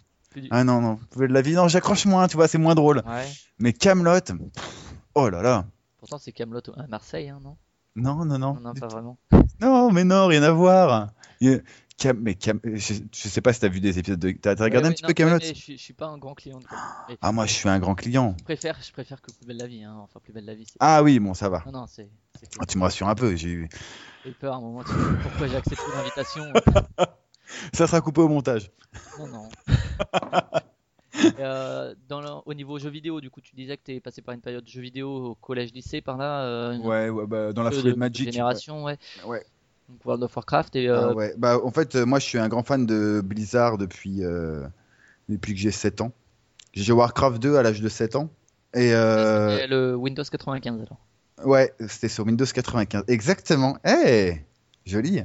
Euh, ouais, 7-8 ans, ouais. J'ai joué à Warcraft 2, Warcraft 2 euh, Tide of Darkness. Et ensuite, j'ai enchaîné bah, après, au début des années 2000 sur Warcraft 3. bah, J'avais StarCraft aussi à l'époque. Euh, j'ai joué à GTA 1 avec la vue de dessus. Ouais, ouais. Oh là là, c'était énorme. Euh, mais donc, euh, Blizzard, j'adore. Tous les Warcraft, je les, ai fait, sauf le premier. Euh, et World of Warcraft jusqu'à euh, pendant au moins 5 ans. Euh, je me suis arrêté parce que, parce que ça devient saoulant au bout d'un moment de jouer toujours au même jeu vidéo. Mais c'était vraiment de l'intensif. Quand je me lance dans quelque chose, que ce soit un jeu, de la création ou quoi, j'y vais franchement. Mais là, 5 ans de World of Warcraft, les quêtes, les raids le soir, les obligations, c'était usant. Mais j'en garde un très bon souvenir. Et à part Blizzard, j'aime beaucoup les jeux type Age of Empire, euh, tout ce qui est jeu de gestion. Un, un très bon jeu que je me souviens, que je joue encore euh, de temps en temps, et qui est des débuts des années 2000 aussi, c'est Zeus, le maître de l'Olympe. Je sais pas si tu as joué à ce petit jeu sympa de construction. rien de du ville. tout. Moi, je suis pas tellement jeu PC, effectivement. Je suis aussi passé Ah par Age of Empires et compagnie, mais Ouais. j'ai très vite bifurqué vers Sony, en fait. Mais D'accord. Ah bah oui, bah ouais, complètement. Bah, quand j'étais jeune, j'ai eu la Master System 2. D'accord. Master System 2 et jeu favori, bah, c'était Alex Kidd. Alex Kidd, c'était une, une merveille. et les Final Fantasy aussi. Ah non, Voilà. Non. Eh ben, non, non, non. Euh, j'ai pas fait euh, PlayStation, j'ai pas été PlayStation. Je me suis arrêté. J'ai fait Master System 2, ensuite j'ai enchaîné sur euh, la Game Boy, avec Pokémon bien sûr, en- quand j'étais en CM2. Et ensuite j'ai enchaîné sur Dreamcast, une console que, dont personne ne se souvient, et euh, qui était pourtant excellente. Et ensuite j'ai enchaîné sur euh, une Xbox, et ensuite PC, et depuis que PC, parce que euh, je trouve ça beaucoup plus polyvalent. Et un jeu que j'adore et que je joue beaucoup en ce moment, c'est Blood Bowl sur PC. T'as joué au jeu de plateau ou... Je l'ai acheté, ouais. J'en ai trouvé un d'occasion en super état. Mais en fait, j'ai pas de joueurs qui connaissent le jeu et qui, D'accord. se- et qui sont chauds pour jouer. Donc c'est dommage, parce que pour un jeu à 100 balles comme ça, c'est, euh, ça fait un peu mal au cœur. Et euh, niveau littérature BD. Et BD, quoi. Enfin, littérature et BD. Sachant que la Littérature, BD fait partie de la littérature, mais voilà. ouais. Oh putain, j'ai pas lu un livre depuis un bail. hein. Après, euh, enfin un livre avec des vrais, avec de la vraie écriture. Ah ouais, mais. Euh, sinon en BD, je suis- plutôt classique, tu sais, moi j'ai récupéré les BD de mon père. Euh, il lisait des Tintins, les Astérix, les Gaston Lagaffe. Euh, il lisait euh, les hum, les Boulet Bill, les bon, les classiques. Après tout ce qui est BD moderne, je sais qu'il y a des trucs merveilleux qui se font, mais euh, c'est pas, j'ai pas trop encore navigué dans dans ces eaux-là. Ça viendra peut-être. Ah, sûrement, parce que franchement, j'ai des, j'ai des amis qui sont fans de, de BD. J'ai notamment un pote qui a un- toute une étagère de BD, mais j'en connais aucune. Mais graphiquement, c'est, euh, ça a l'air d'être impressionnant. Et euh, il a une étagère de, de BD et à côté, il a une, éta- une étagère de jeux de rôle. C'est tout aussi impressionnant. Même graphiquement, c'est. Et il est passé par le de jeu jeux de rôle, toi, ou pas du tout On pas... Ouais, ouais, ouais, carrément. J'y suis passé euh, de quoi? De mes 13 ans à mes euh, 18 ans. Tous les étés, j'allais chez mon cousin et, euh, et il avait créé un, jeu de, rôle papier. Et euh, tous les étés, pendant 5 ans, on a joué à un nouveau jeu de rôle. Chaque année, il en crée un nouveau. Avec euh, un nouvel univers, toujours médiéval fantastique, mais nouvel univers, nouveaux personnages, nouvelles cartes. Et, et on jouait pendant les deux mois d'été. On était un groupe de 5 et après 6. C'était aux petits oignons. En termes de musique, t'écoutes des nouveautés, des vieux groupes, des... les, J'écoute. les, les boys bands des années 90 pour te rappeler ta jeunesse Donc, ou- donc, alors, moi, je suis, je, je suis, je suis un peu un alien, hein, tu verras. Euh, J'aime bien Mary Poppins en film. Donc, euh, et je, ce que j'écoute le plus, quand ma copine n'est pas là, parce qu'elle aime pas ça, c'est euh, du rap. Alors, Du rap US, du rap... du rap français, uniquement du rap français. Et quand je dis rap français, je parle pas de Rof, je parle pas de Booba, je parle pas de La Fouine et tous ces trucs euh, qui m'horripilent. Je parle de, euh, de souvent de rappeurs euh, qui sont pas connus et qui sont très très bons et qui font la plupart du temps, euh, ça peut être du rap conscient ou même du rap, du rap un petit peu hum, underground, mais il y a de la poésie, il y a de l'agressivité, il y a plein de choses mais il n'y a pas de voix trafiquée. Il y a une bonne énergie. Pour en citer quelques-uns, il y a Furax, par exemple. Il y a Cassez-moi Palek, de, que j'aime beaucoup. tu connais pas Cassez-moi Palek? Non, du tout.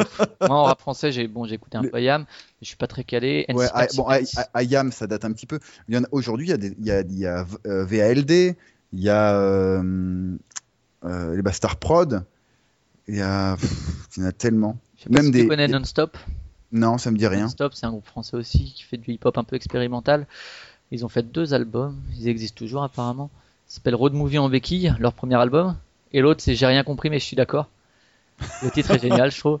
Et euh, moi, j'ai pas écouté J'ai rien compris, mais je suis d'accord. Par contre, j'ai écouté euh, Road Movie en béquille. Mhm. Et euh, c'est du hip-hop presque euh, abstrait et industriel. C'est assez chouette D'accord. à tester. Bah, J'ai noté, j'ai regardé. Sinon, un que j'écoute beaucoup en ce moment, c'est Silla. C'est un rappeur belge qui fait des choses. pff, ça, te, ça te scotche. T'es comme, oh, tu restes bloqué dans ton fauteuil. C'est puissant au niveau des paroles. Il a une voix, euh, on, dirait, euh, on dirait de la roche qui se brise. Et euh, les paroles sont. sont voilà. tu peux rien dire. Et le, le beat derrière, euh, il te donne envie de pleurer.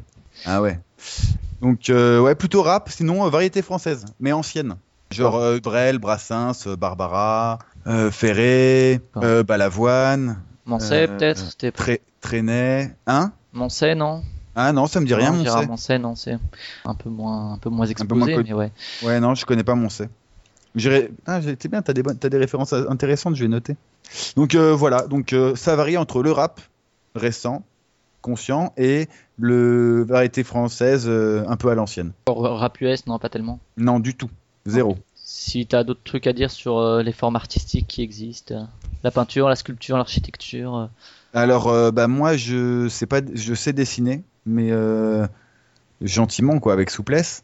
Je sais peindre, pareil, juste euh, comme ça. Mais euh, je suis plutôt création de jeu, tu vois, il n'y a pas besoin de technique. C'est euh, c'est- presque facile. Le, la création de jeu, c'est la mise en place d'une idée, mais il n'y a pas besoin de technique spécifique pour, pour le faire. C'est pas de la sculpture où tu dois savoir sculpter, c'est pas du dessin, faut savoir dessiner, faut, faut juste avoir une idée et la développer tranquillement sans avoir de, de technique spécifique. Bah écoute, on va passer aux questions à la con. Ok Alors ça, c'est très tordu, mais bougrement intelligent. Première question. Alors c'est pareil, tu peux répondre, tu peux répondre des bêtises, tu peux répondre très sérieusement, tu peux. Ok, Pouvoir et savoir font-ils bon ménage? À tes souhaits. Pokémon bleu ou rouge? Bleu Sony ou Nintendo? Sony Alors la rencontre entre Obama et Fidel Castro, est-ce que la crise de Cuba est enfin résolue? Moi je dis faut le jouer à pile ou face. Dans la musique des années 70, Hmm, Ces années-là, saucisson ou jambon? Hmm, moi je prends le porc en entier. La pipolisation, est-ce que c'est une nouvelle religion dans une société qui se désacralise à ton avis? Euh, la popularisation La euh, pipolisation, pas la paupérisation. La Ah, c'est pas une histoire, c'est pas une histoire avec le pape? Non, c'est une histoire avec les people.